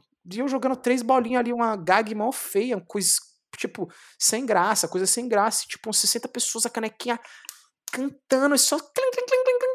Vixe, é, hoje, mano, vou comer no restaurante mais caro que tem nessa porra, vou meter o, o Messi aqui, vou, vou trombar o Messi no restaurante hoje. Falei, não, tô bom, tô boizão. Aí tô lá jogando daqui a pouco, meu, a 60 pessoas, assim, foi o público maior que eu já tive na minha vida, assim. As pessoas, 60 pessoas, pá, desapareceram, cara. Desapareceram. E o cara, na hora que eu olhei, já chegou os eu falava um pouquinho de portunhol, chegou os policiais já, tipo, um, pegando a minha caneca, eu já falei, oh, falei, falou, cadê o certificado? Cadê? E eu olhei pros outros artistas, todo artista tinha um quadrinho com, tipo, uma autorização de rua. E eu tava numa área que é, tipo, a Praça Catalunha, que é tipo a praça da, da Barcelona, Praça da Catalunha. Eu tava tipo no, no âmago, no coração da Catalunha, no, no, no, no, onde bate ali, fazendo arte ali. Então era uma coisa que muito gringo passando, gente falando inglês, gente falando francês, espanhol, tudo que catalão. E eu falei, mano, agora, pode parar, fi, vem. Já me grampeou, me levou pro hotel, cadê? Cadê seu passaporte? Pá, não sei o que lá. Falou, não, essa parada é o seguinte, vai pro seu hotel. Uhum tira a tira esse, tira esse meio fez eu tirar a maquiagem para ver minha cara, ser a mesma cara do passaporte, pum. Se a gente pegar de novo na rua, se é turista, você não tá aqui para trabalhar, se é turista, você tá aqui para ficar dentro do seu hotel, conhecer, gastar seu dinheiro no uhum. restaurante e e se a gente te pegar, você vai ser preso e a gente vai conquistar seu dinheiro. Você tá dando sorte que você fala um pouquinho de espanhol, a gente conseguiu te entender, você vai ficar com seu dinheiro, mas a próxima vez a gente toma todo o seu dinheiro e você vai preso. Eu falei, nossa, você vai ser deportado. Antes de ser preso, você vai ser preso e depois deportado. Eu falei, nossa. E aí eu tinha um projetinho ali de fazer um que é um Around the World Clown, em torno do mundo palhaço, que era coisa que vinha do, do, uhum. do palhaço. Eu gravava, eu tenho até um uhum. videozinho no YouTube que se chama Clown Biscoito, Biscoito Palhaço, que tem uns, uns clipezinhos de eu fazendo palhaço na rua, em vários lugares do mundo. E tem vários no meu Instagram também, de outros que eu não consegui colocar no YouTube, porque eu não sou bom nessa coisa de internet, né? E aí, enfim, depois disso eu falei, não, eu tenho que fazer isso. Eu, tenho, eu não tinha gravado na Espanha. Eu não tinha gravado eu fazendo na Espanha. Eu falei, não, eu não gravei na Espanha, uhum. me fudeu. Aí eu, no dia seguinte eu fui, fui fazer um pouco de turismo, fui pro Guna Park, que é um parque do artista, né, de um dos melhores artistas é, espanhóis, eu tava lá no, no, no parque, e fui, uhum. curtindo tal, e acabou ali aquele rolê, eu meu primo e meu, porque a galera que foi comigo ali pra Espanha, meu, tava meu primo, tava com os amigos dele, eles voltaram pro hotel, coloquei a maquiagem, já comecei ali na frente do parque mesmo, que era bem turístico, comecei, gravei, fiz bastante dinheiro, já tirei a maquiagem, voltei para casa com dinheiro, com o vídeo na Espanha, e aí essa mais ou menos é uma, são as histórias boas e ruins aí do, tem um ano de desgraça. Irado. E de graça. Um ano de, de palhaço na Europa, incrível. Não, não, é na Ásia também, eu também fui pra Ásia. É. E, e pra Ásia também. E daí, Hugão, com, com toda essa viagem por aí, como que, como que você foi parar na Irlanda? De onde veio a Irlanda no meio disso tudo aí? Então, aí eu tava com. Então, eu vou contar, vou compartilhar umas coisas meio pessoais aqui. Aí, meu primo, assim, eu, eu conheço, eu de conheci vários dos namorados dele. E ele tá num relacionamento hoje atual, que é o marido dele, é o Kevin, é um cara que é super, meu, maravilhoso, é um cara que cuida pra caramba do meu primo, é um cara que, mano, muita gente boa, gosto muito, a gente já passou vários, é, a gente passou acho que uns dois, é, acho que na, um, que não sei, uns, no mínimo uns dois ou três natais aí junto, e aí é um, um, amor de pessoa, mas ele te, teve um cara que era assim, quando nessa, em uma dessas épocas que ele contava comida, ele falava, ó, oh, o Hugo tá fazendo isso, ele meio que queria me colocar contra meu primo, eu não sei se ele não gostava de mim. E aí eu tinha uma namoradinha brasileira, eu tinha encontrado uma namoradinha no Tinder lá, uma brasileirinha, que a gente tava ficando já, tipo, todo dia, a gente dormia junto, ela dormia na casa do meu primo, eu ia pra casa dela, ela morava num lugar, como chamava, né? Morava numa outra cidadezinha ali perto de Hamburgo. É, eu morava com meu primo em Hamburgo e ela morava numa cidadezinha que tinha uns colégios ali. A gente ia pra casa dela, pra casa minha, mas meu primo ficava meio que tipo, tá tranquilo, o Hugo é solto, bicho solto, se vira aí e tal. E o, o marido dele ficava mexendo o saco, o namorado na época, né? E era o Thorsten, eu não sei, é um nome bem alemão, nem consigo pronunciar essa porcaria. E aí, como que é pronuncia aí? Thorsten. Thorsten. Faz aí. Thorsten. É. Ah, isso aí. Thorsten, alguma coisa assim. É um nome para alguma coisa aí. Aí, meu, teve um dia que ele contou as jellies que eu comia. Assim, meu primo deu uma. uma ele era aniversário do meu primo, ele comprou umas jellies pro meu primo de aniversário. Mas meu primo falou: Hugo, pode comer essas jellies todas aí, porque eu tô fazendo dieta. Meu primo é todo fitness e tal. Eu falei, mano, nossa, estourei na academia, já posso comer várias calorias. Aí comi as jellies e ele contou quantas jellies eu comi. Ele falou, ele comeu, virou pro meu primo. Minha, minha, namoradinha, ela falava alemão, porque ela tava fazendo. É, como era aquele negócio que tinha do intercâmbio é, Ciência Sem Fronteira? Ela é do Ciência Sem Fronteira, ricona na Alemanha, né? Eu tinha que fazer palhaço na rua, mas ela tava com dinheiro, o governo brasileiro dando uma bala para ela estudar lá na Alemanha e ela cheia da grana e falando alemão, inglês e os caras é quatro e eu não falava nem nem mímica, era só isso que eu fazia na rua, mímica, né? E aí ela falou: Meu, ele acabou de contar as GLs que você falou e falou pro seu primo. Falei, mentira. Eu só escutei algum bagulho aí, tipo, Eyes Wide Dry, tipo, mano, um, dois, três. Aí eu falei, mano, ele contou mesmo arrombado. Que tipo, eu falei, mano, mentira, o arrombado contou, mano. Falei, mano, você quer saber? Ficou nessa putaria de vai e vem. Eu falei, meu, vou visitar uma amiga minha. Tinha uma amiga minha que tava dando é, entrada na cidade, cidadania dela italiana. Eu falei, meu, Clara, ela é um amor, ela tá na Austrália agora, ela morou durante anos na Irlanda, tá na Austrália agora. E aí ela falou, meu, vem aqui me visitar, tu fica aqui, chegou lá, meu, não tem que contar isso aí. Fui, visitar ela. Comprei uma passagem, fui. Fiz palhaço na rua, pá, comprei a passagem, fui pra Nápoles. Nápoles, meti o pé pra Nápoles. E chegou lá, meu, ela tinha uma cama, mas ela no quarto do, de, tipo, meu quarto de hóspede, mas ela tava ficando com o dono da casa, acho que o dono da casa era italiano, ficou lá, ma che, ma, ma, ma come? Questo ragazzo qua, tipo, tipo aquela coisa de tipo, mano, esse menino aqui, que porra, que cazzo faz? Tipo, que coisa esse cara faz aqui, tá ligado? Tipo, mano, você acha que isso aqui é albergue? Ela pagava aluguel, tipo, mano, que katsu faz? Eu, tipo, eu já vi, bem na hora que eu cheguei, o cara, que katsu faz? Eu falei, mano, que katsu, mano, que cacto? Que cacto que eu faço? O que que ele falou aí, Clara? A gente, tipo, mano, falou, não, que, que porra que você faz? Eu falei, ixi, mano, ó o cara, mó bravão, e fiquei, tipo, nessa, aí resumindo. O cara não abriu o quarto reserva, ela não tinha cobertor, eu tive que dormir no chão, do lado da cama dela, porque ela falou, não, dorme na minha cama, eu durmo no chão. Eu falei, não, Clara, se liga, mano, você dorme, ela dormiu na cama, eu dormi no chão, só com lençol no chão, e a outra metade do lençol eu coloquei em cima de mim, eu dormi ali, aí, tipo, no dia seguinte ele viu que eu não, eu não tava comendo a, a namorada dele, né, que, tipo, meu, a menina era minha amiga há 20 anos, e aí eu, eu dormi lá. Mas aí, no meio dessa conversa, uhum. ela foi pra rua, ela me gravou fazendo palhaço. Ela falou: Meu, você é muito louco. Eu fiz foi uma grande honra para mim fazer é, o palhaço ali bem no, na, em Nápoles, né? Porque é bem viva a comédia dell'arte. A, a comédia dell'arte é italiana, né? Que é uhum. dell'arte, é uma coisa italiana, né?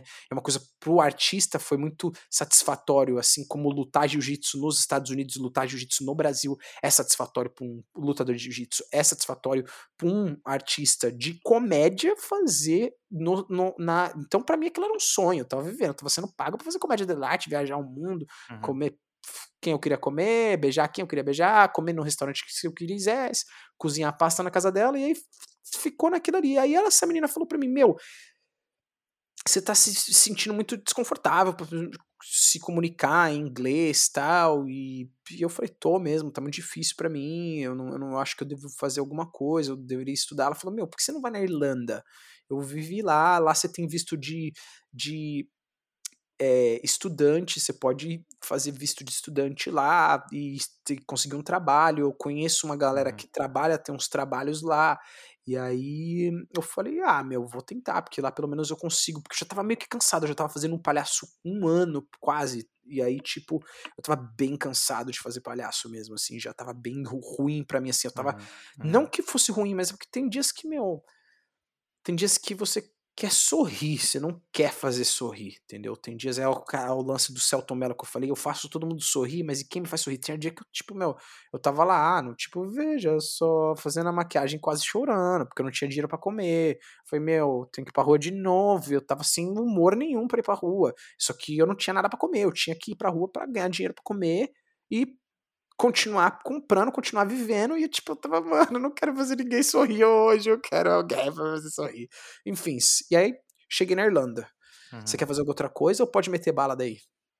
Não, é, a pergunta inicial é isso, né? Como que, como que você chegou na Irlanda e aí Cheguei. daí pra frente como que foi, né? É... E aí eu cheguei na Irlanda. Bom, e aí cheguei aqui, é, a Clara já me indicou para uns amigos que trabalhavam num restaurante, né? E aí eu cheguei já, pum, tirei meu visto de estudante, já fui pra escola, uhum. e aí, assim, mas eu cheguei bem ruim. Eu cheguei assim que Itália, né, é muito difícil, eles não davam muito dinheiro para artista de rua, então eu cheguei ali na Itália, já fui para voltei para Alemanha antes de vir para Itália, peguei minhas coisas, voltei pra Alemanha, peguei tudo que eu tinha e vim pra Irlanda. E aí, meu primo, quando saiu, falou: Meu, você vai bater com a cara lá, você vai se fuder. Tipo, mano. Falei, mano, não vou, mano. Não vou me fuder, tá ligado? Uhum. Não vou me fuder. Eu sou artista de rua, sou lutador de jiu-jitsu. Eu me viro, mano. Eu tô me virando quase um ano nessa porra, tá ligado? De palhaço, me viro. Ele falou, mano, a Irlanda é diferente e tal. Você não. É... Daí fui, cheguei. Cheguei com grana pra pagar dois dias num hostel, irmão. Paguei dois dias num hostel. E aí, Uhum. paguei os dois dias, não tinha dinheiro pra comer. Falei, fudeu. Não tenho dinheiro pra comer, então fui. Saí sete horas da manhã, voltei. Fiz palhaço, palhaço, palhaço. Voltei com dinheiro. E aí tinha um amigo, ele viu um quarto pra mim. E aí, o dinheiro do que eu tinha. Comprei um negocinho pra comer no dia seguinte pra fazer palhaço. E aí, o amigo viu um quarto pra mim assim e falou pra mim assim: é. Cara, o quarto era, na época, era 220 euros compa- um quarto compartilhado. E falou assim pra mim: Meu, aqui você tem, que, você tem que pagar o depósito e o aluguel é, naquele mês, né? Eu falei pro cara assim: Meu, eu venho amanhã, eu me mudo amanhã. Porque era o, o amanhã era o outro dia que eu tinha no rosto, era a última noite. E eu falei: Mas eu te dou aluguel amanhã à noite. Eu venho a- é, umas 11 horas, coloco minhas coisas, saio e te dou aluguel à noite. Mas eu não tinha o dinheiro do aluguel. Eu tinha o depósito que eu tinha feito de palhaço. Então eu peguei um negocinho de comida, paguei o depósito pra ele e falei, mano, vou chegar às 7 horas da manhã na rua, levei minhas coisas, acabou o check-out do hotel ali, do, do, do- fiz o check- check-out pra sair do hotel, né, quando você tem que sair do hotel, peguei minhas coisas, levei pra casa, falei, ó, tá aqui o dinheiro do depósito, pum, minhas coisas, eu te trago, isso no dia anterior eu tinha pago o depósito, né, no dia seguinte eu levei minhas coisas e falei, meu, tá aí minhas coisas, eu te trago aluguel hoje à noite, e aí fui pra rua, fiquei lá o dia inteiro. Mas na hora que bateu aqueles 220, eu já saí correndo, voltei pra casa, já não aguentava mais. Fui, paguei o aluguel, fez meu primeiro aluguel. E aí eu já não tinha o dinheiro pra provar, porque aqui na Irlanda na época você tinha que provar um dinheiro pra ganhar o visto de, tu, de estudante, né? E eu não tinha. E meu pai e minha mãe já estavam um pouquinho em uma condição melhor, Uhum, eles, uhum. os dois já eram separados, mas eles ainda tinham alguma conta conjunta, ainda tinham algumas coisas juntas. E aí os dois pediram um empréstimo, cada um metade do dinheiro no nome deles, porque ainda era uma família pobre. Um pediu um empréstimo lá, o outro pediu um empréstimo, os dois juntaram, me mandaram o dinheiro, eu consegui terminar o. Porque o dinheiro que eu tinha, eu paguei só o curso. Eu não tinha dinheiro para pagar o curso e provar a renda Uhum. para ter o visto. Então eu paguei o curso com meu dinheiro de palhaço, paguei o aluguel, paguei o, o primeiro mês de depósito e aí eles me mandaram dinheiro, eu consegui o visto de, de- o visto de estudante. O dia que eu consegui o visto de estudante, eu já tinha feito um treinamento para num restaurante que essa Clara, essa minha amiga, conhecia o gerente e eu fiz, tinha feito o treinamento. No dia seguinte eu tinha que levar meu documento. Eu, eu falei pro, pro, pro gerente, eu falei, meu, eu tô indo na imigração amanhã. Eu não posso vir aqui fazer o trabalho de manhã. Ele falou, então vem à noite. E no dia que eu tinha que apresentar o documento pra, Uhum. ou eu perdi o trabalho, eu fui na imigração, tirei meu documento, levei o documento no trabalho, e aí comecei o trabalho no restaurante, que foi onde eu conheci minha namorada, que foi onde eu também peguei, conheci minha namorada, mas ele só tava dando uns beijinhos, minha atual mulher, minha esposa, né? Não somos casados, mas é vi- vivemos como marido e mulher, temos dois filhos lindos, mas foi onde eu conheci ela e aí onde a gente trabalhava junto, dava uns beijinhos, mas aí o que aconteceu? Eu na época, o Conor McGregor, na- como era a Irlanda, né, o país do Conor McGregor, ele tinha acabado de assinar com o UFC, ele era muito pequenininho, ele tava só começando, ele não era essa estrela que ele é hoje. Uhum. Então eu eu peguei os 3 mil, todo o dinheiro que eu tinha, comprei um tatame, falei, meu, eu sou bom de jiu-jitsu, eu fui na academia, bati em todo mundo aqui, falei, meu, não tinha brasileiro, não tinha ninguém muito que fazer jiu-jitsu, peguei os 3 mil, abri uma academia, pá, sem nem dinheiro pra pagar aluguel. O que aconteceu? Eu não tinha dinheiro pra pagar aluguel da casa, não tinha dinheiro pra pagar aluguel da academia.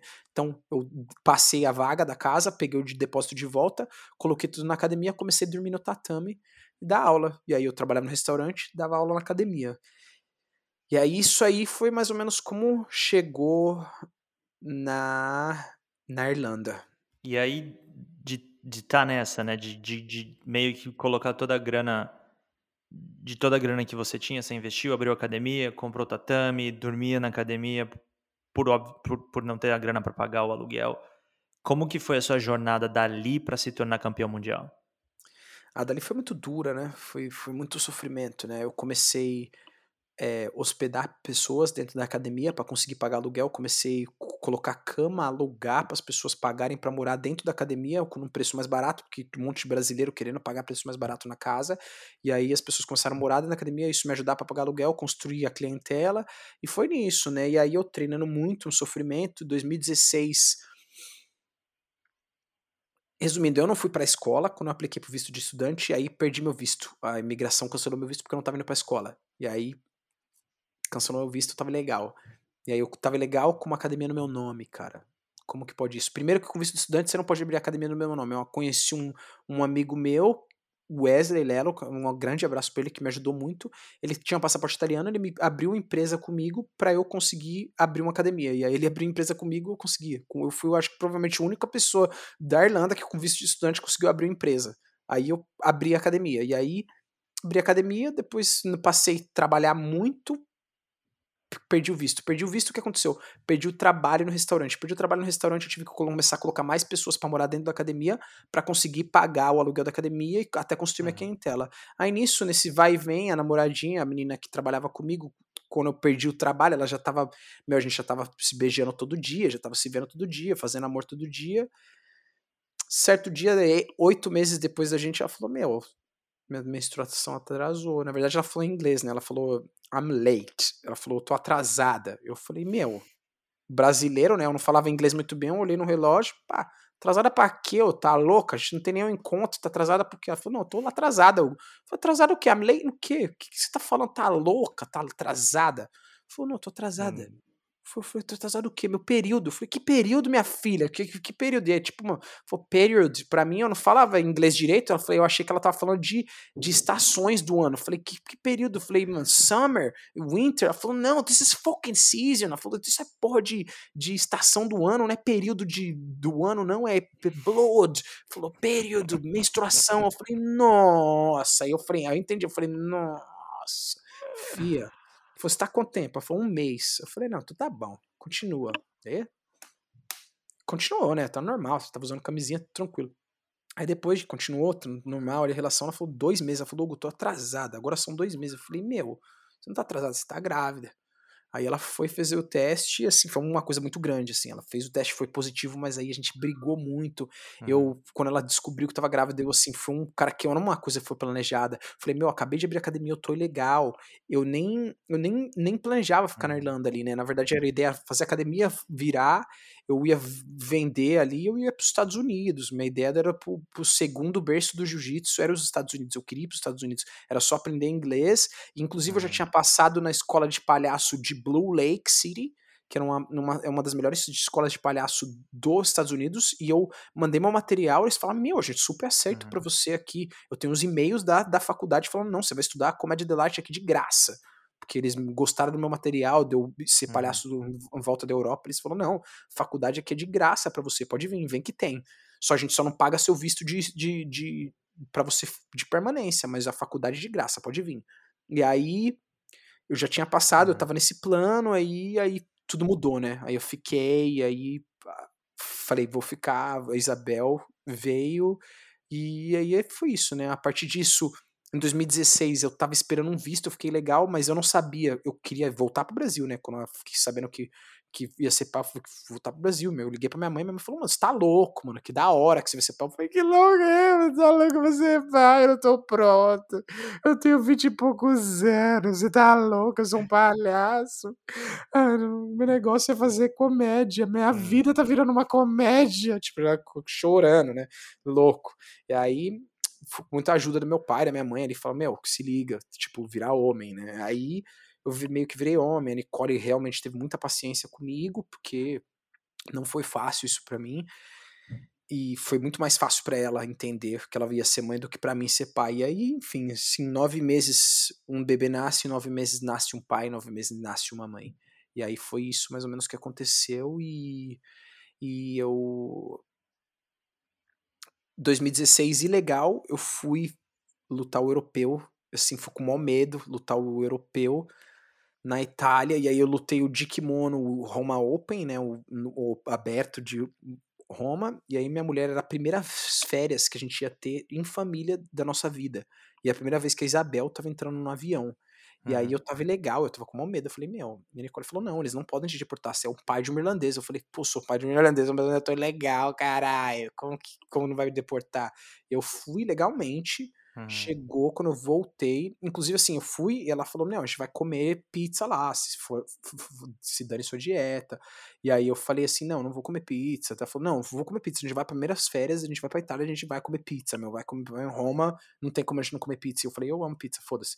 Aí me inscrevi na, na pesado pra lutar o europeu de sem kimono na pesado. Ganhei o Roma Open de kimono, fui campeão. E aí Perdi, eu acho que na primeira luta do absoluto, no, no meu peso eu ganhei, fui campeão, no absoluto eu perdi. E aí, no, no, no Nogi, do dia seguinte no campeonato europeu, comi pizza, fui, e eu acabei ganhando o campeonato europeu, assim, voltei mega feliz, minha vida mudou a partir dali, uhum. várias coisas mudaram, e aí eu voltei na imigração, eles meio que queriam me deportar, mas aí, tipo, tem uma lei da Unicef que não pode separar uma família, então eles meio que me deixaram entrar, e aí, mesmo ilegalmente aqui, teve um amigo meu que veio me visitar e falou, meu, tem, você eu tava ali um ano e pouco, quase dois anos esperando pelo meu visto que eles me davam, tava legal e eu não conseguia trabalhar, não conseguia fazer nada, a academia tava meio que parada, não tinha muito aluno, não conseguia arrumar outro trabalho. Então, um amigo meu convidou para me fazer um teste nos Emirados para trabalhar dando aula de jiu-jitsu lá, e aí eu fui em 2016 depois de ser campeão, fui aprovado, uhum. fiquei lá um tempo, mas a gente não se adaptou ali, foi uma coisa assim, uma cultura totalmente diferente, né? Assim, a gente não pode comer bacon, pode, mas não pode, tem os lugares específicos que se vendem bacon, você tipo é meio que você tá indo numa boca de tráfico comprar bacon, todo mundo olhando para você. Minha mulher é europeia, ela não quer usar burca, então, tipo, ela é loira, do olho azul. Tipo, todo mundo quer comprar minha mina de mim, todo mundo queria comprar minha mulher lá, tipo, dar 10 camelos na minha mulher. Então é tipo uma cultura bem diferente. Eles são bem respeitadores com mulher, assim, mas também são bem respeitadores, mas assim, em, em vários quesitos, assim, quando sua mulher é casada e tudo mais, são bem respeitadores e tudo mais. Mas o que acontece é o quê? Que quando a gente tava lá, uma coisa bem engraçada de comentar, que uma coisa que bem me fez minha mulher meio que desencanar de lá, tinha uma, uma britânica que ela, ela tava no hotel uhum. dela com dois britânicos e ela foi estuprada por outros dois britânicos, né? E aí o que aconteceu que foi assim, uhum.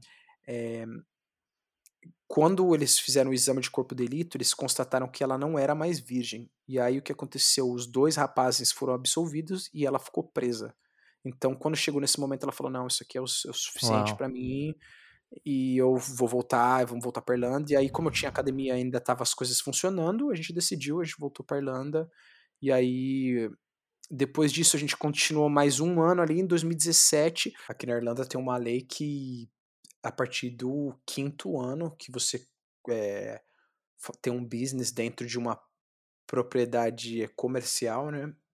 Você tem direitos legais em cima daquele prédio. Se alguém vender aquele prédio, você tem direito de 10% da grana que foi feita, e aí ele pode te tirar de lá, mas se ele, teoricamente depois de cinco anos, você tem direito é, legal de permanecer naquele imóvel. E aí eu fui aprendendo até sobre as leis, é, meio que na vida, assim, né? Aí o landlord chegou lá, ele sempre dava um contrato de um ano, e eu não entendia, eu sempre falava, meu, me dá um contrato maior, eu não entendia por quê, porque aí chegou no quatro anos e nove meses, ele falou, meu, eu quero você da... quero você fora do prédio. Eu falei, meu, mas como assim? É a gente tinha acabado de decidir ter o nosso segundo filho, a gente tinha construído isso, a gente tinha uhum. pegado uma casa pra gente, a gente estava numa, numa, num momento muito único, né? Eu tinha sido campeão europeu, eu tinha voltado dos Emirados, eu tinha tava com vários prospectos, né? Tinha vários projetos e aí ele falou não, mas você tem três meses para sair do prédio. Eu falei não, como assim? E aí eu acabei que eu não achei nada perto nesses três meses, nada longe. E aí acabei que eu fui para um lugar muito longe. Nesse lugar muito longe o aluguel era mais caro, eu perdi 98% dos meus alunos e eu não consegui manter a academia. Fali, quebrei. Uhum. E aí entrou nesse quebrei, fali, entrou a depressão, entrou todo esse lado de novo de de fiquei ruim psicologicamente, fiquei assim, ficou muito difícil para eu até me inserir no mercado para eu conseguir achar um trabalho. Eu fui, assim, eu tinha sido campeão europeu em 2016 e 2017 eu tava trabalhando de lixeiro, cara. Então eu tinha isso, isso tava me machucando muito. De novo, eu tava assim, como? Assim, eu pensava muito assim, meu, como? Porque minhas crianças precisavam de comida. Tipo, a, a Isabel ficou durante três meses, a gente só comia macarrão e salsicha, era só o que a gente tinha dinheiro para comer. Macarrão e salsicha. A gente foi quase despejado da casa que a gente morava, a gente quase cortaram a, a, a uhum. nossa luz de casa, então foi uma situação a pior situação que eu já passei na minha vida, além de depressão. E aí eu não, eu não sabia que eu estava deprimido, né? Assim, eu lutava e tentei lutar em 2018, mesmo em depressão, fui, lutei o Copenhague Open, fui para Dinamarca, saí daqui assim sem conseguir treinar, trabalhando de lixeiro, trabalhando no mercado, trabalhando com os trabalhos, trabalhei de pedreiro, trabalhei de muita coisa para conseguir pagar as dívidas da academia, porque eu tentei, peguei dinheiro emprestado, eu tentei ressuscitar a academia de todos os jeitos, eu gastei todo o dinheiro dos outros, o meu tudo, mas quebrei, fali. E aí nisso eu consegui assim ali na com a nossa falência eu consegui meio que achar um nicho B2B assim business para business né negócios para negócios vender para pessoa jurídica uhum. é, é, esse lado do, do well-being, de cuidar das empresas, comecei a dar aula para as empresas, né, pra, mas mesmo assim eu quebrei a academia, não tinha mais no, no CNPJ da academia, como aluno eu não tinha, e o well-being era uma coisa que vinha uma vez por mês, conseguia fazer, ganhava um dinheiro bom, mas não mantinha as dívidas, eu não conseguia pagar as dívidas, eu tive que pegar, trabalhar no mercado, ser estoquista, trabalhar como lixeiro, pedreiro e tudo, muitas coisas que eu fiz para conseguir ressuscitar. E voltou a guerra de novo, né? Voltou aquele Hugo do início, né? Porque eu tava bem, aí já, pum, caiu, né? Caiu na felicidade, caiu na depressão. Porque eu caí na depressão por quê? Porque eu não conseguia fazer o que eu amava, eu não conseguia fazer jiu-jitsu, eu não conseguia ser palhaço, eu não conseguia mais nada, eu tinha que pagar a conta, eu tinha que me tirar do buraco. E aí não, tinha um, tra um trabalho que eu comecei no mercado, eu consegui pagar as contas eu fiquei muito depressivo, né? E aí não, não via a depressão, né? Uhum. E aí não via uhum. isso, não via que eu tava deprimido, né? E aí comecei com esse B2B ganhar dinheiro e mesmo assim mantive o trabalho de estoquista no mercado e fazendo B2B comecei a ganhar um dinheiro bom, bom, mas ainda assim deprimido, tava numa situação ruim e sem academia, que aconteceu que quando, antes de eu fechar minha academia, eu trouxe dois atletas do Brasil para me ajudar a treinar. Um que é o Ricardo Oliveira uhum. e outro que é o, o Michael, é o Michel. É, e aí eles me ajudavam a treinar, mas quando eu fechei a academia, eles não tinham para onde ficar, eu, cada um foi para um lugar no país aqui, cada um seguiu sua carreira e eu não conseguia mais bancar eles porque eu, eu pagava um salário para eles, para eles me ajudarem. Eu tinha cinco, praticamente cinco funcionários na academia, né? Então foi uma situação muito difícil para mim. Quando eu quebrei, eu quebrei mesmo. Eles me inclusive eu uhum. devi dinheiro para eles, eles me emprestavam dinheiro para eu voltar e foi uma, uma, eu nem sei como explicar muito bem agora assim, é uma coisa que assim até agora dói, mesmo saber que eu passei por isso, que foi assim, foi meio que um sonho meu que morreu e assim, uhum. eles não. E eu, eles, eles, os meninos estavam ali, eles não sabiam, eles achavam que era brincadeira. Eles falavam, mano, você tava me pagando 200 reais, euros por mês para você pra eu te ajudar a treinar e dar duas aulinhas aqui na sua academia. E, tipo, só isso. Eu podia fazer o que eu quisesse no país, tava, tipo. Assim, e agora você tá me falando que você tá falindo, como uhum. isso? Eles não entendiam e eu também não entendia. Então, para mim foi muito difícil. E aí, nisso, é, eles continuaram treinando eu não conseguia treinar porque eu não, não conseguia pagar minhas contas, então não tinha nem tempo para treinar. Hum, um deles, assim, tava quase ponto de mudar de equipe para se graduar, né? Assim, tava quase ponto de, de para atingir, porque nós éramos todos faixa marrom e aí um deles queria muito a graduação, faixa preta, porque o sonho dele sempre foi a faixa preta e ele estava uhum. Querendo assim nosso professor uhum. aqui tinha eu tenho várias filiais aqui dentro do país que são afiliadas ao nome da nossa equipe e a gente acabou trazendo o meu professor E aí meu professor quando chegou aqui, assim, foi uma grande coisa assim para mim, foi uma das coisas que me ajudou mesmo a sair da depressão, assim, eu tava deprimido, eu tava trabalhando, ele falou: "E aí, você tá fazendo jiu-jitsu?" Eu falei: "Não, não consigo". Ele deu vários seminários, ele deu seminários em tipo umas cinco academias aqui no país, que ele é bem conhecido, né? Ele é campeão mundial. Uhum. É, e aí ele falou: Meu, você tem que fazer o que você ama, você, você tá infeliz. Eu falei: Ah, eu não consigo tal. Ele falou: Pô, é... ele foi graduou os dois moleques, né? Os dois que eu trouxe do Brasil, ele deu a faixa preta pros dois. E aí e falou: Hugo, ele, ele sempre foi muito franco comigo, o Eduardo, o português, né? Como a gente chama ele português, ele sempre foi muito franco comigo. Ele falou: Meu, você quer a faixa preta?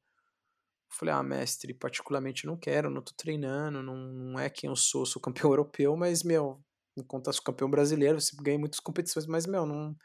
Eu fiz jiu-jitsu competitivo, eu não quero esse jiu-jitsu faixa preta por esporte, eu não quero isso. Ele falou: olha, se eu morasse aqui, uhum. eu não daria faixa preta para você, porque você não é o Hugo que eu conheço. Uhum. Que, quem eu tô falando aqui não é o Hugo uhum. que eu conheço. É, se é porque eu tô aqui, ah. eu vim dos, vim dos Estados Unidos, tá aqui, eu te daria faixa preta porque eu vim dos Estados Unidos, talvez eu não tenha tempo de voltar aqui daqui a alguns anos, talvez não sei quando eu te vou te ver de novo. É, e se quiser eu te dou. Eu falei, não, não quero. Assim, eu tava caminhando com ele na rua e com a minha mulher, aí eu comecei a falar com a minha mulher, mas, tipo, meio que pra desviar do assunto, eu comecei a chorar, assim, né? Mas eu, tipo, enxuguei a lágrima, assim, na hora, não deixei ele ver que eu tava chorando. Uhum. falei, meu, eu não vou Tipo, não era pela faixa preta, era por eu não estar tá fazendo aquilo, tava me machucando. Não era faixa preta em si, nunca foi para mim ser faixa uhum. preta o sonho. para mim o sonho era ser campeão mundial do jiu-jitsu, era conquistar a medalha, porque o, o, a minha aceitação não uhum. foi quando eu treinava de atingir a nova faixa. A minha aceitação, minha mãe me deu um abraço, meu pai, meu irmão, foi quando eu ganhei a medalha. Então minha aceitação sempre foi a medalha, meu, meu negócio sempre foi a medalha, né, mais uhum. do que a faixa. E aí eu eu eu fiquei com isso, né? Eu falei para ele, ele falou: "Meu, você sabe o que você faz, Hugo? Vamos fazer assim, se além de ser um grande atleta, você deu aula para mim quando você era bem novo no meu programa de crianças, na minha academia, você deu aula na minha academia. Por que você não volta a dar aula na academia? Volta a dar umas aulinhas de jiu-jitsu, que aí você corta um dia no mercado, corta dois dias no mercado, corta três dias no mercado, e aí você vai ser conseguindo cortar até você sair do mercado e viver só de jiu-jitsu de novo. Eu falei, pô, uma boa ideia. E aí eu voltei da aula de criança. Tinha alguns uhum. aluninhos que faziam meu, minhas aulas de criança. Falei, vou voltar a aula só para criança. E aí consegui alguns dos meus alunos que eram alunos da minha academia, consegui, aluguei um espaço dentro de um yacht clube, só aluguei uma sala, não aluguei uma, um espaço para mim, era dentro de um yacht clube, só porque era mais barato que eu consegui fazer, né? E aí eu uhum. pagava acho que coisa de 40 euros por hora, né? 50, 60 euros por hora, alguma coisa assim. E aí eu comecei a fazer assim, adicionar vários grupos no Facebook do, dos irlandeses locais aqui da área onde eu dava aula, né? Uma área bem rica, né? Porque yacht club, né? Uma coisa para quem já tem um dinheiro, né? Eu falei, meu, vou sair do nicho, porque minha academia era no centro, era pra. Meu, minha mensalidade de academia era barata, minha academia era outro nicho. Então eu falei, meu, meu estudando um pouco, mudei de nicho, falei, vou mudar, colocar num lugar mais com uma condição maior, então cobrava uma mensalidade mais cara. Em um desses grupos, eu comecei a postar das minhas aulas, eu estava dando aula já, um cara do nada me mandou uma mensagem, eu estava ainda bem depressivo, minha mãe chegou aqui na Irlanda, minha mãe estava na Irlanda, e aí hum, era foi meu aniversário, minha mãe cantou parabéns para mim, assim, falou, meu, eu falei, eu não tô feliz, minha mãe, minha mãe cantando parabéns para mim assim. E eu falei, meu, não tô uhum. feliz. Minha mãe falou, meu, eu vim lá da puta que pariu do Brasil, viajei 9 mil quilômetros e você não tá feliz no seu aniversário com sua mãe, sua mulher e sua filha cantando parabéns para você, vai se cuidar, vai fazer terapia porque você não tá legal. E aí foi mais ou menos quando eu comecei uhum. a perceber que eu não tava legal psicologicamente, né? E aí eu fui pro. fui fui viajar para Espanha para de férias com a minha família. Assim, eu já tava tinha dinheiro, não era problema, né? A gente foi para viajar para Espanha, ficou lá duas semanas na Espanha, mas assim foi meio uma coisa bem ruim pra gente e, e assim, porque eu tava depressivo, mesmo na Espanha não tava feliz, tava assim, porque a depressão é uma coisa que te pega se ficar cometido, né? Você não tá feliz com nada. Você pode estar tá com dinheiro, você pode estar tá com comida, você pode estar com tudo, mas você não vai estar tá feliz, você não vai estar tá feliz. E aí, um desses grupos que eu adicionei quando eu tava de férias na Irlanda, um cara me mandou mensagem: Ô, oh, você vi nas suas fotos, você postou no grupo, eu sou administrador do grupo, eu vi nas suas fotos que você faz jiu-jitsu. É, eu treino numa academia aqui, na academia que pô, do Conor McGregor no SBD, eu falei, meu, eles eram dos maiores concorrentes quando eu tinha academia. Inclusive, eu tinha lutado com vários atletas deles e finalizei vários atletas famosos da academia deles. Eu falei, mano, os caras vão me matar. Eu não vou lá, tá ligado? E eu tava depressivo, com medo. Falei, mano, os caras uhum. vão me matar, não vou treinar com vocês. Vocês estão uhum. loucos, os caras vão, vão. Mano, com aquele medo do Brasil de ter apanhado, eu falei, mano, os caras vão me furar, vão ter uma arma lá, vão me dar tiro. Né? Eu falei, mano, tinha esquecido que eu tava na Europa aqui, as coisas não funcionam com arma aqui, né? Eu falei, uhum. beleza. O cara mandando mensagem, me pensando mensagem, me dando mensagem, me dando mensagem. Aí eu acabou que o que? O que aconteceu? É, eu fui eu aceitei, falei, vou treinar, vou. Ele falou, não, é só jiu-jitsu, é pra família. Eu, eu, falei, não, não faço mais, eu só dou aula. Ele falou, não, um dia lá que o jiu-jitsu é meio família, não é tão assim, não é pra competição. Eu falei, meu, eu vi que você competiu tal, no, nas fotos do seu Facebook. Eu falei, não, mas eu competi, agora eu só dou aula, não faço mais isso, eu não nem treino mais, eu trabalho muito. Ele ficou insistindo, eu falei, decidi, fui. Eu, nisso que eu fui com tanto medo, ele veio me pegar em casa de carro, eu compartilhei minha localização ao vivo com a minha mulher, eu falei, meu, eu tô com medo, eles vão me machucar. E aí fui, comecei a treinar, treinei, treinei mal bem assim, porque eu já tava meio que voltando, fazendo musculação, tava tentando correr, tentando pedalar, voltar a treinar, perder o peso que eu ganhei com a depressão, tava fazendo terapia, já tava me cuidando, voltando a treinar, e aí fui lá, e aí é, vi que era jiu-jitsu, cara, o que eu tava fazendo. Eu vi que ninguém queria me matar. Eu falei, caralho, jiu-jitsu, mano. Fiz jiu-jitsu de novo. Que foda, depois de quase dois anos. E eu lutei um, eu lutei um campeonato uhum. em 2018 sem treinar, lutei um campeonato, fiquei em segundo no absoluto, mas reagi totalmente errado, sem disciplina. Perdi na final, empurrei o meu oponente. E aí eu conheço a maioria dos juízes na, na Europa. Um dos juízes falou, mano, o que você tá fazendo? Você tá empurrando o seu atleta. A gente podia te, te suspender dois anos sem competir por isso, está louco, Hugo. E aí foi uma das coisas também que me fez reparar isso, dessa depressão, de que eu não estava mais agindo como eu era. E meu professor falou: Meu, beleza, faz assim, volta a treinar, volta a dar aula. E isso era assim, isso era no final de. de meu, professor veio aqui em março de 2019. Em junho, que foi meu aniversário, eu fui para Espanha, minha mãe estava uhum. aqui. Em junho eu estava voltando a treinar musculação, já estava dando aula para criança, já estava as coisas voltando. E aí meu professor falei, meu, o ano que vem, em junho do ano que vem, eu vou treinar esse ano, eu vou para os Estados Unidos, vou lutar o um mundial e vou ganhar, vou, a gente e você vai me dar a faixa preta, eu vou ganhar o campeonato mundial e você vai me dar a faixa preta. Ele falou, demorou, tá combinado. E aí o que aconteceu? Animal. E como eu voltei a treinar antes, eu voltei a treinar em junho, quando eu voltei da Espanha, eu voltei a treinar em junho das minhas férias, o cara me levou, eu falei, meu, quer saber? Eu tava treinando, no, tava trabalhando ainda no, no, no, no mercado, falei, meu, vou pagar uma passagem para os Estados Unidos parcelado, vou lutar o um Mundial sem kimono esse ano, em dezembro.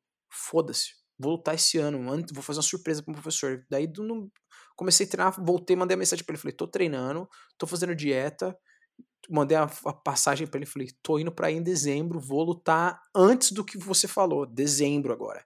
Tô indo para dezembro. Aí comecei a treinar, meu. Aí os caras gostaram de mim na academia, inclusive que a academia onde o Conor McGregor faz a parte de boxe dele, treinava lá, agora ele, lógico, ele faz tudo na casa dele separado, porque não dá pra ele em lugar nenhum mais, assim, até chegou ver ele lá uma vez, mas é segurança pra tudo quanto é lado, é uma coisa horrível quando ele aparece lá, então ele só treina lá dentro da casa dele agora, então assim, ó, o professor de boxe dele, quando o Conor McGregor vai lutar, a gente meio que fica meio que sem professor de boxe na academia, é todos nós atletas que acabam cobrindo as aulas dele, porque ele dá aula de jiu-jitsu, dá aula de muitas coisas, dá aula de MMA, e eu às vezes acabo cobrindo as aulas dele quando o Conor McGregor vai lutar, ele viaja com o Conor, vai treinar na Portugal, vai treinar em Las Vegas, vai treinar em vários lugares, e aí ele falou, meu, te quero aqui na minha academia, já me deu aula para dar, falou, meu, você vai dar aula aqui também, dá aula lá no projetinho de seu para criança, dá aula aqui também. E aí eu comecei, eu já saí do mercado, eu falei, foda-se mercado, já tô dando uma aula aqui, comecei. Aí eu conheci dentro dessa academia, já conheci um cara que é um dos meus patrocinadores, falou, meu, acredito em você, cara, vou, você quer lutar um campeonato? Tem algum campeonato agora pra você lutar antes do Mundial? Eu falei, ah, tem um Berlin Open aí, vamos lá. E aí eu fui lá, lutei o Berlin Open com, tipo, com a outra mentalidade, já não tava mais agressivo, já tava com aquele negócio do flow, já tava treinando, já tava voltando, já tava meio que saindo da depressão, fazendo terapia, já tava melhor, já tava bem. Aí falei, meu, foda-se, não tava mais ligando pro resultado, ganhar ou perder, eu tava só gostando de tá de volta uhum. competindo, de fazer aquilo de novo. Aí fui para Berlim, uhum. ganhei dois ouro e duas pratas no kimono sem kimono, meu peso e absoluto. Eu já não lembro o que, que foi o que, que foi o que, mas eu lembro que foi dois ouros e duas pratas. Voltei, já melhorou um pouco, já comecei a ter mais alunos de personal e tudo mais, e aí nisso eu já meio que parei um pouco de fazer o well-being, dei uma segurada nisso, falei, meu, eu não vou ficar mais trabalhando muito com esse negócio de pessoa jurídica, não vou, vou dar uma segurada porque isso está tomando muito tempo. Eu me vi voltando um pouco para aquele lance da, da da agência, como eu fazia isso sozinho, eu não tinha ninguém ali fazendo essa parte ali de e-mails e tudo mais, reuniões e conversar com o cliente, eu, eu sou mais da produção, eu queria mais produzir, colocar a mão na massa, eu sou mais disso. Eu me vi muito voltando para o que eu era, fazia na minha uhum. agência no Brasil, na New Age. Então eu falei, vou fazer jiu-jitsu, vou ser feliz. Treinei, treinei, treinei, fui para os Estados Unidos e chegou no lá, era meu sonho sempre pisar lá, né, cara? Então eu fiz o meu máximo lá, ganhei o Mundial, ganhei minha faixa preta e voltei. Aí, assim, aí disso, quando eu voltei, os meninos da academia falaram assim: não, você tem que voltar, a gente vai fazer MMA, porque em 2017 eu fui campeão de MMA amador da é uma confederação amadora de MMA mundial, fui campeão é, italiano de MMA amador. E isso foi no ano que eu fechei minha academia, um, um, um ano antes, depois que eu fui. 2016 eu fui campeão europeu, 2017 eu decidi começar MMA, falei, vou começar no amador, fui campeão italiano de MMA amador, e 2017, no mesmo ano, eu fechei a academia, quebrei, e aí 2018 foi a batalha da depressão, 2019, um ano e meio, assim, eu já tava saindo, fazendo terapia e fazendo tudo isso, e aí voltei, e aí fui, aí agora Na vida nova, né? Vivo disso atualmente, vivo só de jiu-jitsu. Assim, tem uns clientes B2B ainda que é bom para mim, e mas particularmente eu trabalho com o que eu amo, assim, vivo de personal e é uma grana que é linda, maravilhosa, assim, eu ganho bem, não ganho mal, não sou rico, mas eu consigo juntar dinheiro, eu tenho meu carro, eu consigo viajar, eu consigo fazer tudo o que eu quero. Não sou rico, mas eu vivo do que eu amo. Tem um outro jeito. Irado, irado, Gão. Muito obrigado por compartilhar essa história, é incrível. E assim, é, para a galera que está começando agora, ou para a galera que quer trilhar um, um, caminho como você trilhou em relação ao, ao jiu-jitsu e está competindo nos, nos níveis mais altos que tem, que tipo de dica que você daria? Como, como que, que, o que, que você recomendaria para que eles fizessem? Eu vou, eu vou falar uma coisa e vou falar por quê.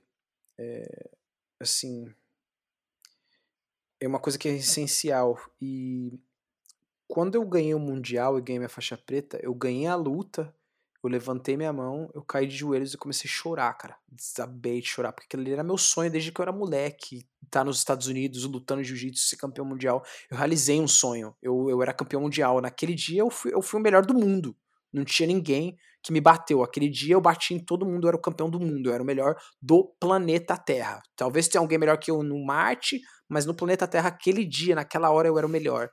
E aí eu chorei, chorei, caí de joelho, chorei, lembrei de tudo que eu passei, de ter, de dormir na rua, dos palhaços, da porra toda, de apanhar na rua, lembrei de tudo, do sofrimento dos meus pais, do meu irmão, de tudo, chorei, chorei, chorei.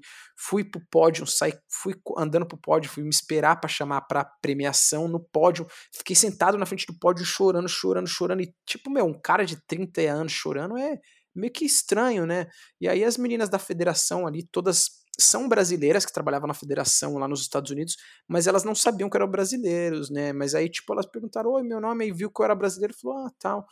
E aí, tipo, quando eu falei meu nome, tipo, eu falei, qual é o seu nome? Eu falei, Hugo, chorando, ela, uma cutucou a outra, assim, já ficou, tipo, que tá chorando? Daí, tipo, uma delas, tipo, teve coragem e perguntou para mim assim, é, oi, é, eu tô vendo aqui seu nome, você foi o campeão hoje, por e eu era o primeiro no pódio, meus, meus atletas, dos outros atletas não estavam lá, nem meu professor estava lá. E aí eu falei para elas, uhum. é uma coisa que até dá vontade de chorar aqui agora, eu falei para elas, quem tá chorando aqui agora não é o 30 anos de idade que foi campeão mundial hoje aqui. Quem tá chorando aqui hoje é o 16 anos de idade que sempre sonhou em vir para os Estados Unidos e ser campeão mundial, mas nunca teve condição de fazer isso. Uhum. E aí o choro foi mútuo lá, todas elas, eram uns 15 funcionárias, as 15 começaram a chorar, porque provavelmente lembrou de alguma coisa que elas sofreram.